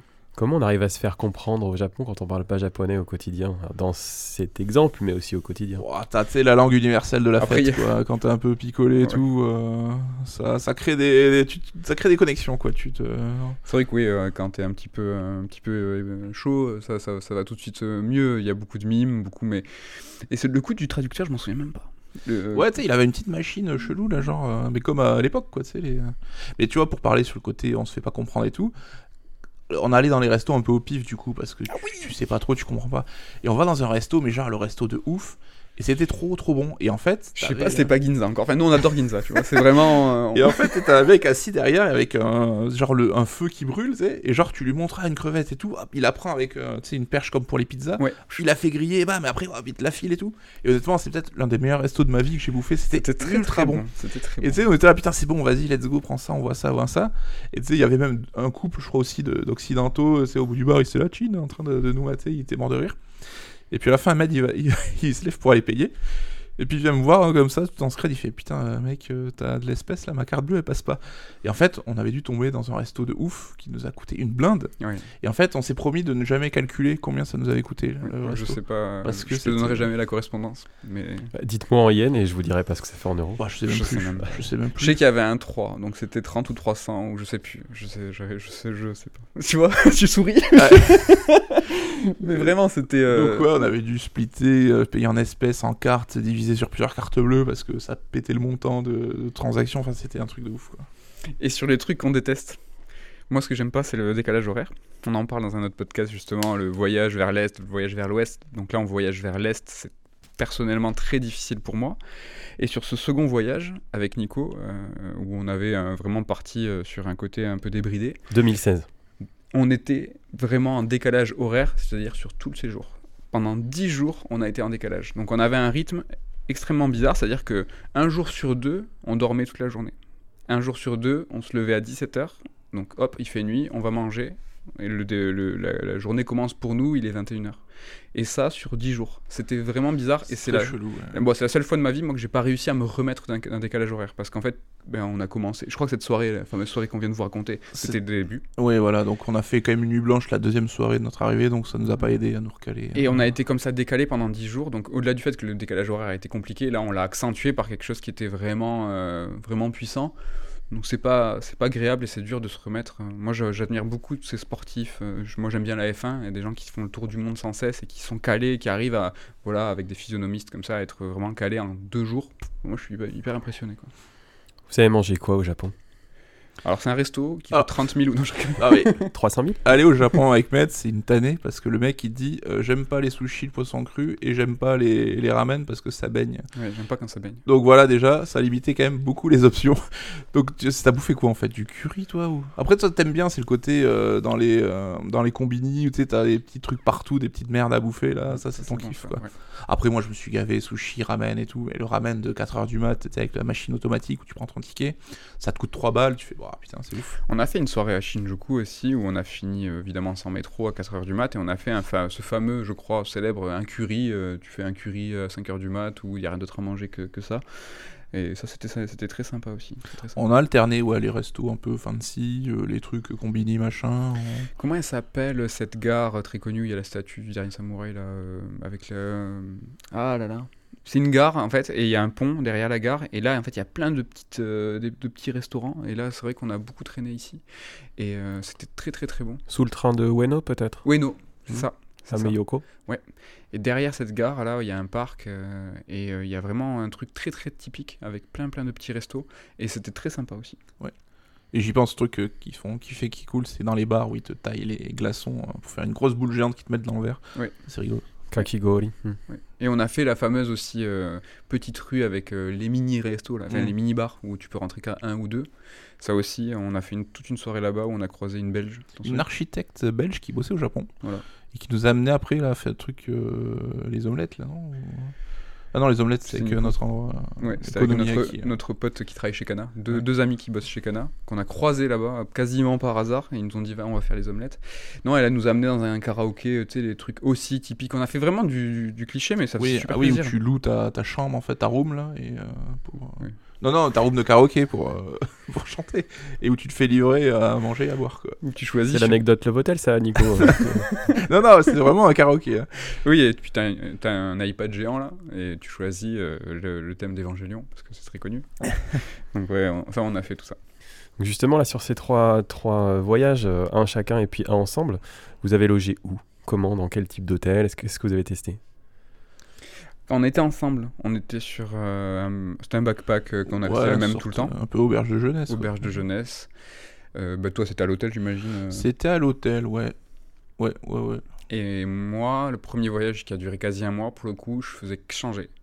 On changeait tout le temps de ville, de lieu, même au sein de Tokyo, on changeait. Et c'était souvent, ouais, pareil, au- auberge de jeunesse, un peu backpack. Mais c'est tellement. J'ai un peu voyagé aussi en backpack dans d'autres pays. euh, et tout ce qui est backpacker dans, le reste du monde, c'est quelque chose qui est vraiment à l'arrache, très communautaire. Tu te brosses les dents et tout à côté de quelqu'un qui est en train de manger. Enfin, c'est vraiment très, très familial. Au Japon, c'est le cas, mais tu as le côté aussi euh, très pro, très propre. Donc un backpack au Japon, ça a absolument rien à voir avec un backpack ailleurs. Et euh, c'était très très très confortable pour ce que c'était, quoi, pour le prix. Donc c'était cool, vraiment un, peu sac à dos, quoi. En termes de visite euh, pure, vous avez, vous avez visité quoi hein des, temples, des jardins, des observatoires, du tradi, du moderne, un mix des deux? Qu'est-ce que vous recherchiez? Vous aviez préparé? Vous y, allez un peu, vous y alliez un peu à l'arrache? Comment ça se passait? Alors moi les deux fois c'était pas trop préparé parce que donc la première je m'y attendais pas et la seconde c'est vrai qu'on était en mode euh, on se fait plaisir sans trop calculer à l'avance. Mais ouais euh, bah je pense que moi j'ai fait que Tokyo hein, mais bah, les, les trucs un peu habituels quoi, le côté plus euh, temple, parc, machin, puis euh, je sais pas la mairie de Tokyo pour voir euh, tout au sommet machin. Ouais, je saurais plus te dire dans le détail mais pas mal de trucs un peu classiques quoi. Pareil. Moi, je faisais un quartier un jour. Donc, préparé aussi, la- mon premier voyage. Donc, j'ai évidemment pas tout vu dans Tokyo. euh, J'imagine que c'est impossible, surtout en si peu de temps. Mais euh, le second voyage que j'ai fait avec Nico, euh, du coup, euh, j'ai pu le ramener à des endroits en lui disant, mais ça, je l'ai déjà vu, viens, on y va. Et ça, ça a été assez cool. Kyoto, j'ai fait le maximum de temples possible dans le temps qui m'était imparti. Osaka, j'avais un petit côté jeu vidéo, je voulais parce que c'était une ville qui était, je crois, à l'époque assez reconnue pour, certes- pour le marché de l'occasion, tout ça. On a fait du jeu vidéo aussi à Akihabara. euh, oui, Super Potato. Super machin. Potato, tout ça, les trucs classiques. euh, ça, on a fait euh, petit pèlerinage. On n'avait pas de livre dédié à l'époque. C'est bien dommage. C'est bien dommage. Et euh, bah, voilà, comme j'ai fait Nara, euh, je le dis sans accent, j'ai trop honte, mais c'était le gros Bouddha, tout ça. C'était très très cool. Donc ouais, moi j'ai vraiment eu le 50-50 euh, hyper métropole et tradi. En dehors du, commerce, est-ce que vous avez, euh, vous êtes retrouvé dans des lieux jeux vidéo ou manga? Alors ma question n'est pas innocente parce qu'on a sorti ensemble deux euh, tomes euh, d'une collection qui s'appelle Voyager au Japon chez vous où on va présenter des lieux au Japon qui ont inspiré des jeux vidéo ou des mangas et sur des focus etc. Voyager au Japon, tome Oui. 1 et 2 chez SR d'édition. Est-ce que vous avez, avant qu'on les euh, crée ensemble, euh, trouvé des lieux jeux vidéo là en dehors voilà, du Super Potato, d'Akiba, etc. Euh, que- par exemple, on pense souvent à la Triforce de, euh, d'Enoshima. Est-ce que c'est des choses que vous avez repérées où vous vous êtes dit je suis dans un jeu vidéo là? Euh, pas de ce point de vue-là. Moi, la première fois, je- comme je disais, j'avais la chance d'être avec euh, Florent Gorge et à moi, Ah il m'a ouais. amené dans, dans un bar apparemment où c'est le QG des gens de l'industrie, machin. Et j'ai pu passer une soirée avec trois ou quatre créateurs, donc, euh, dont le mec qui a inventé Tingle, le perso de Zelda et tout. Et eux, on a réussi un petit peu à communiquer, on a passé une super soirée. Café Hashi Peut-être, je ne sais plus. Je dois avoir une des cartes de visite qui traîne quelque part, quoi. Donc ouais, niveau jeu vidéo, c'était ça, euh, rien de bien, rien de bien différent. Hmm. Moi, je me suis fait donc euh, à Kyoto, je suis allé à Fushimi-Inari, c'est ça? Euh, Et euh, sur le trajet, c'est là où tu peux voir l'un des bâtiments de Nintendo, le plus célèbre, hein, qui n'est pas le premier ni le troisième. Ouais, c'est le second, hein, c'est quand même bien fait, le numérique. Et, mais c'est le plus connu, je dis ça parce que C'est le cube blanc. c'est le euh, cube blanc. hein. Et euh, donc du coup, à l'aller, je fais ah c'est quoi ça? C'est là? Je n'étais pas du tout préparé. Et au retour, je me suis arrêté à Kyoto euh, et du coup, je sais pas comment je me suis organisé pour y retourner tout seul. C'est-à-dire que je- au pif, doigt mouillé, je me suis dit ça doit être cette station. Je suis sorti de la station, j'ai regardé en l'air euh, en disant euh, où est le sud, où est le nord, et je me suis allé jusque devant le bâtiment pour faire la photo classique, un peu cliché. Mais dire que j'y étais allé, ça fait toujours plaisir, on va dire, mais c'était au pif total et je sais pas encore aujourd'hui comment j'ai réussi à le faire. euh, donc, euh, dans le côté pèlerinage, ouais, ça je l'avais fait un petit peu à l'arrache. On veut d'autres anecdotes. Ouais, non, franchement, ça c'était euh, c'était assez sympa. Mais dans le livre euh, qu'on a fait euh, tous les deux, c'est vrai qu'il y a des conseils un petit peu plus shopping en disant, mais ça c'est vraiment, à Market Street, tu vois. Et ben, euh, c'est quand tu as écrit le livre que je me suis dit, ah, mais ouais, j'y suis allé.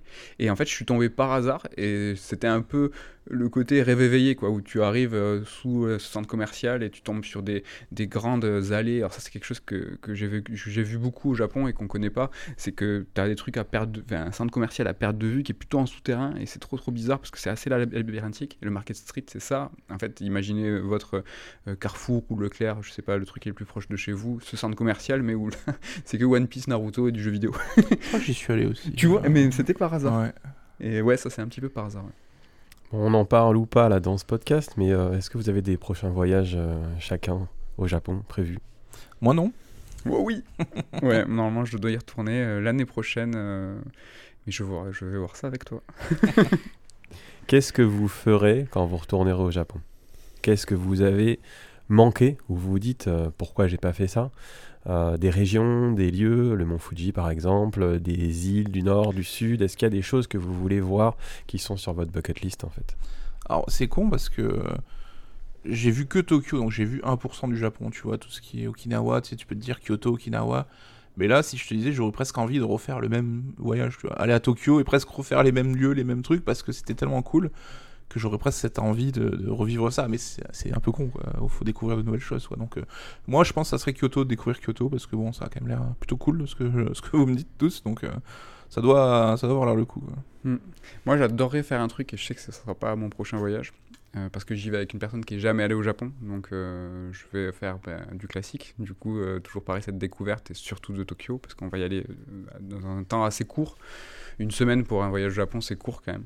Mais moi, je suis fan de froid, de montagne et tout. Et j'adorerais euh, faire du ski au Japon. J'adorerais voir le mont Fuji. Alors, parce qu'il est emblématique, mais c'est pas tant le mont Fuji qui m'intéresse. Moi, j'adorerais voir euh, euh, des montagnes, euh, aller dans le nord. euh, L'hiver au Japon, quoi. ah ouais, mais pourtant j'ai fait euh, Noël j'ai fait Noël et jour de l'an, donc au Japon ça c'est quand même euh, hyper intéressant. Euh, j'ai fait, euh, alors je suis tombé sur des, des- des cérémonies euh, encore une fois au pif et ça c'est intéressant. Je crois que c'était l'anniversaire de l'empereur et je me suis retrouvé dans un bain de foule où on a failli vraiment tous crever parce que on est- il y a eu un, attroupement euh, à une porte et donc il y avait trop de trop de gens. Mais euh, ouais, j'adorerais euh, voir du froid et ça c'est vraiment la forêt tout ça c'est trop bien. Fushiminari ça m'a beaucoup parce qu'il y a moyen de se perdre là-bas, de sortir un petit peu des sentiers battus et j'ai eu le chance, on a eu un peu la curiosité de le faire et c'est vrai que tu peux voir des trucs qui sont assez ouf. Est-ce qu'il y a autre chose que vous voudriez nous dire sur le Japon là qu'on n'ait pas encore abordé là dans ce, segment Japon du podcast? Non, bah peut-être que ceux qui nous écoutent et qui n'y sont jamais allés et qui se posent la question, peut-être qu'ils n'hésitent pas. Alors si vous avez les moyens, évidemment, parce que c'est pas le séjour le plus euh, évident. hein. Mais allez-y, parce que même si vous avez de hautes attentes, je pense que vous serez pas déçus. Parce que comme je l'ai dit, le Japon, c'est exactement ce qu'on s'imagine, mais c'est cool. Moi, le Japon, ça a été les, voyages où j'ai eu le plus de surprises. Alors, je sais pas si c'est lié en fait au pays ou aux gens, mais euh, vous allez beau avoir organisé votre voyage, je pense vraiment qu'il va vous arriver vraiment plein plein de trucs. Et j'ai eu la chance d'aller en Australie, j'ai eu la chance quand même de voyager même euh, côté ouest, euh, États-Unis, euh, Canada, tout ça. Et c'est au Japon, il m'est arrivé vraiment un truc que des trucs de ouf tout le temps. Et là, ce que on vous a raconté avec Nico au niveau anecdote marrante, c'est un millième de ce qui nous arrivait. Il nous arrivait des trucs de malade. Et sur mes deux voyages, il m'est arrivé vraiment, vraiment plein de trucs. Et je crois vraiment qu'il y a quelque chose là-bas qui fait que ça amène des surprises. Ce sera ma dernière question pour, euh, pour cette interview. Est-ce que vous avez quelque chose à rajouter hein, qu'on n'ait pas, qu'on n'ait pas abordé encore? On a deux livres à vous proposer pour, pour vous aider à voyager au Japon. Voilà, écrit par nos airs talentueux, donc n'hésitez pas. Merci beaucoup Nico Mehdi, c'est euh, évidemment un très très grand plaisir à la fois à titre perso et puis à titre pro. Merci d'avoir répondu euh, présent à l'invitation. Le plaisir partagé. Merci à toi. Pour ne rien vous cacher, on a fait euh, le retour euh, déjà hier en fait. hein. J'ai participé hier à un podcast chez vous. Donc allez écouter les podcasts de Nico et Mehdi, sœur d'édition, donc tous les, tous les formats évidemment, euh, pour, euh, pour écouter du bon podcast euh, sur le jeu vidéo en particulier, une maison d'édition euh, formidable à côté. Achetez évidemment euh, leurs bouquins, qu'ils soient axés Japon euh, ou pas. Vous favoriserez un travail vraiment de qualité et fait, fait avec le cœur. Et puis euh, je vous souhaite vraiment le meilleur pour la suite, évidemment, euh, vous le savez, mais c'est c'est bon de leur dire. Ben, merci beaucoup, c'était super. Merci à toi, merci à tous. Merci, à bientôt.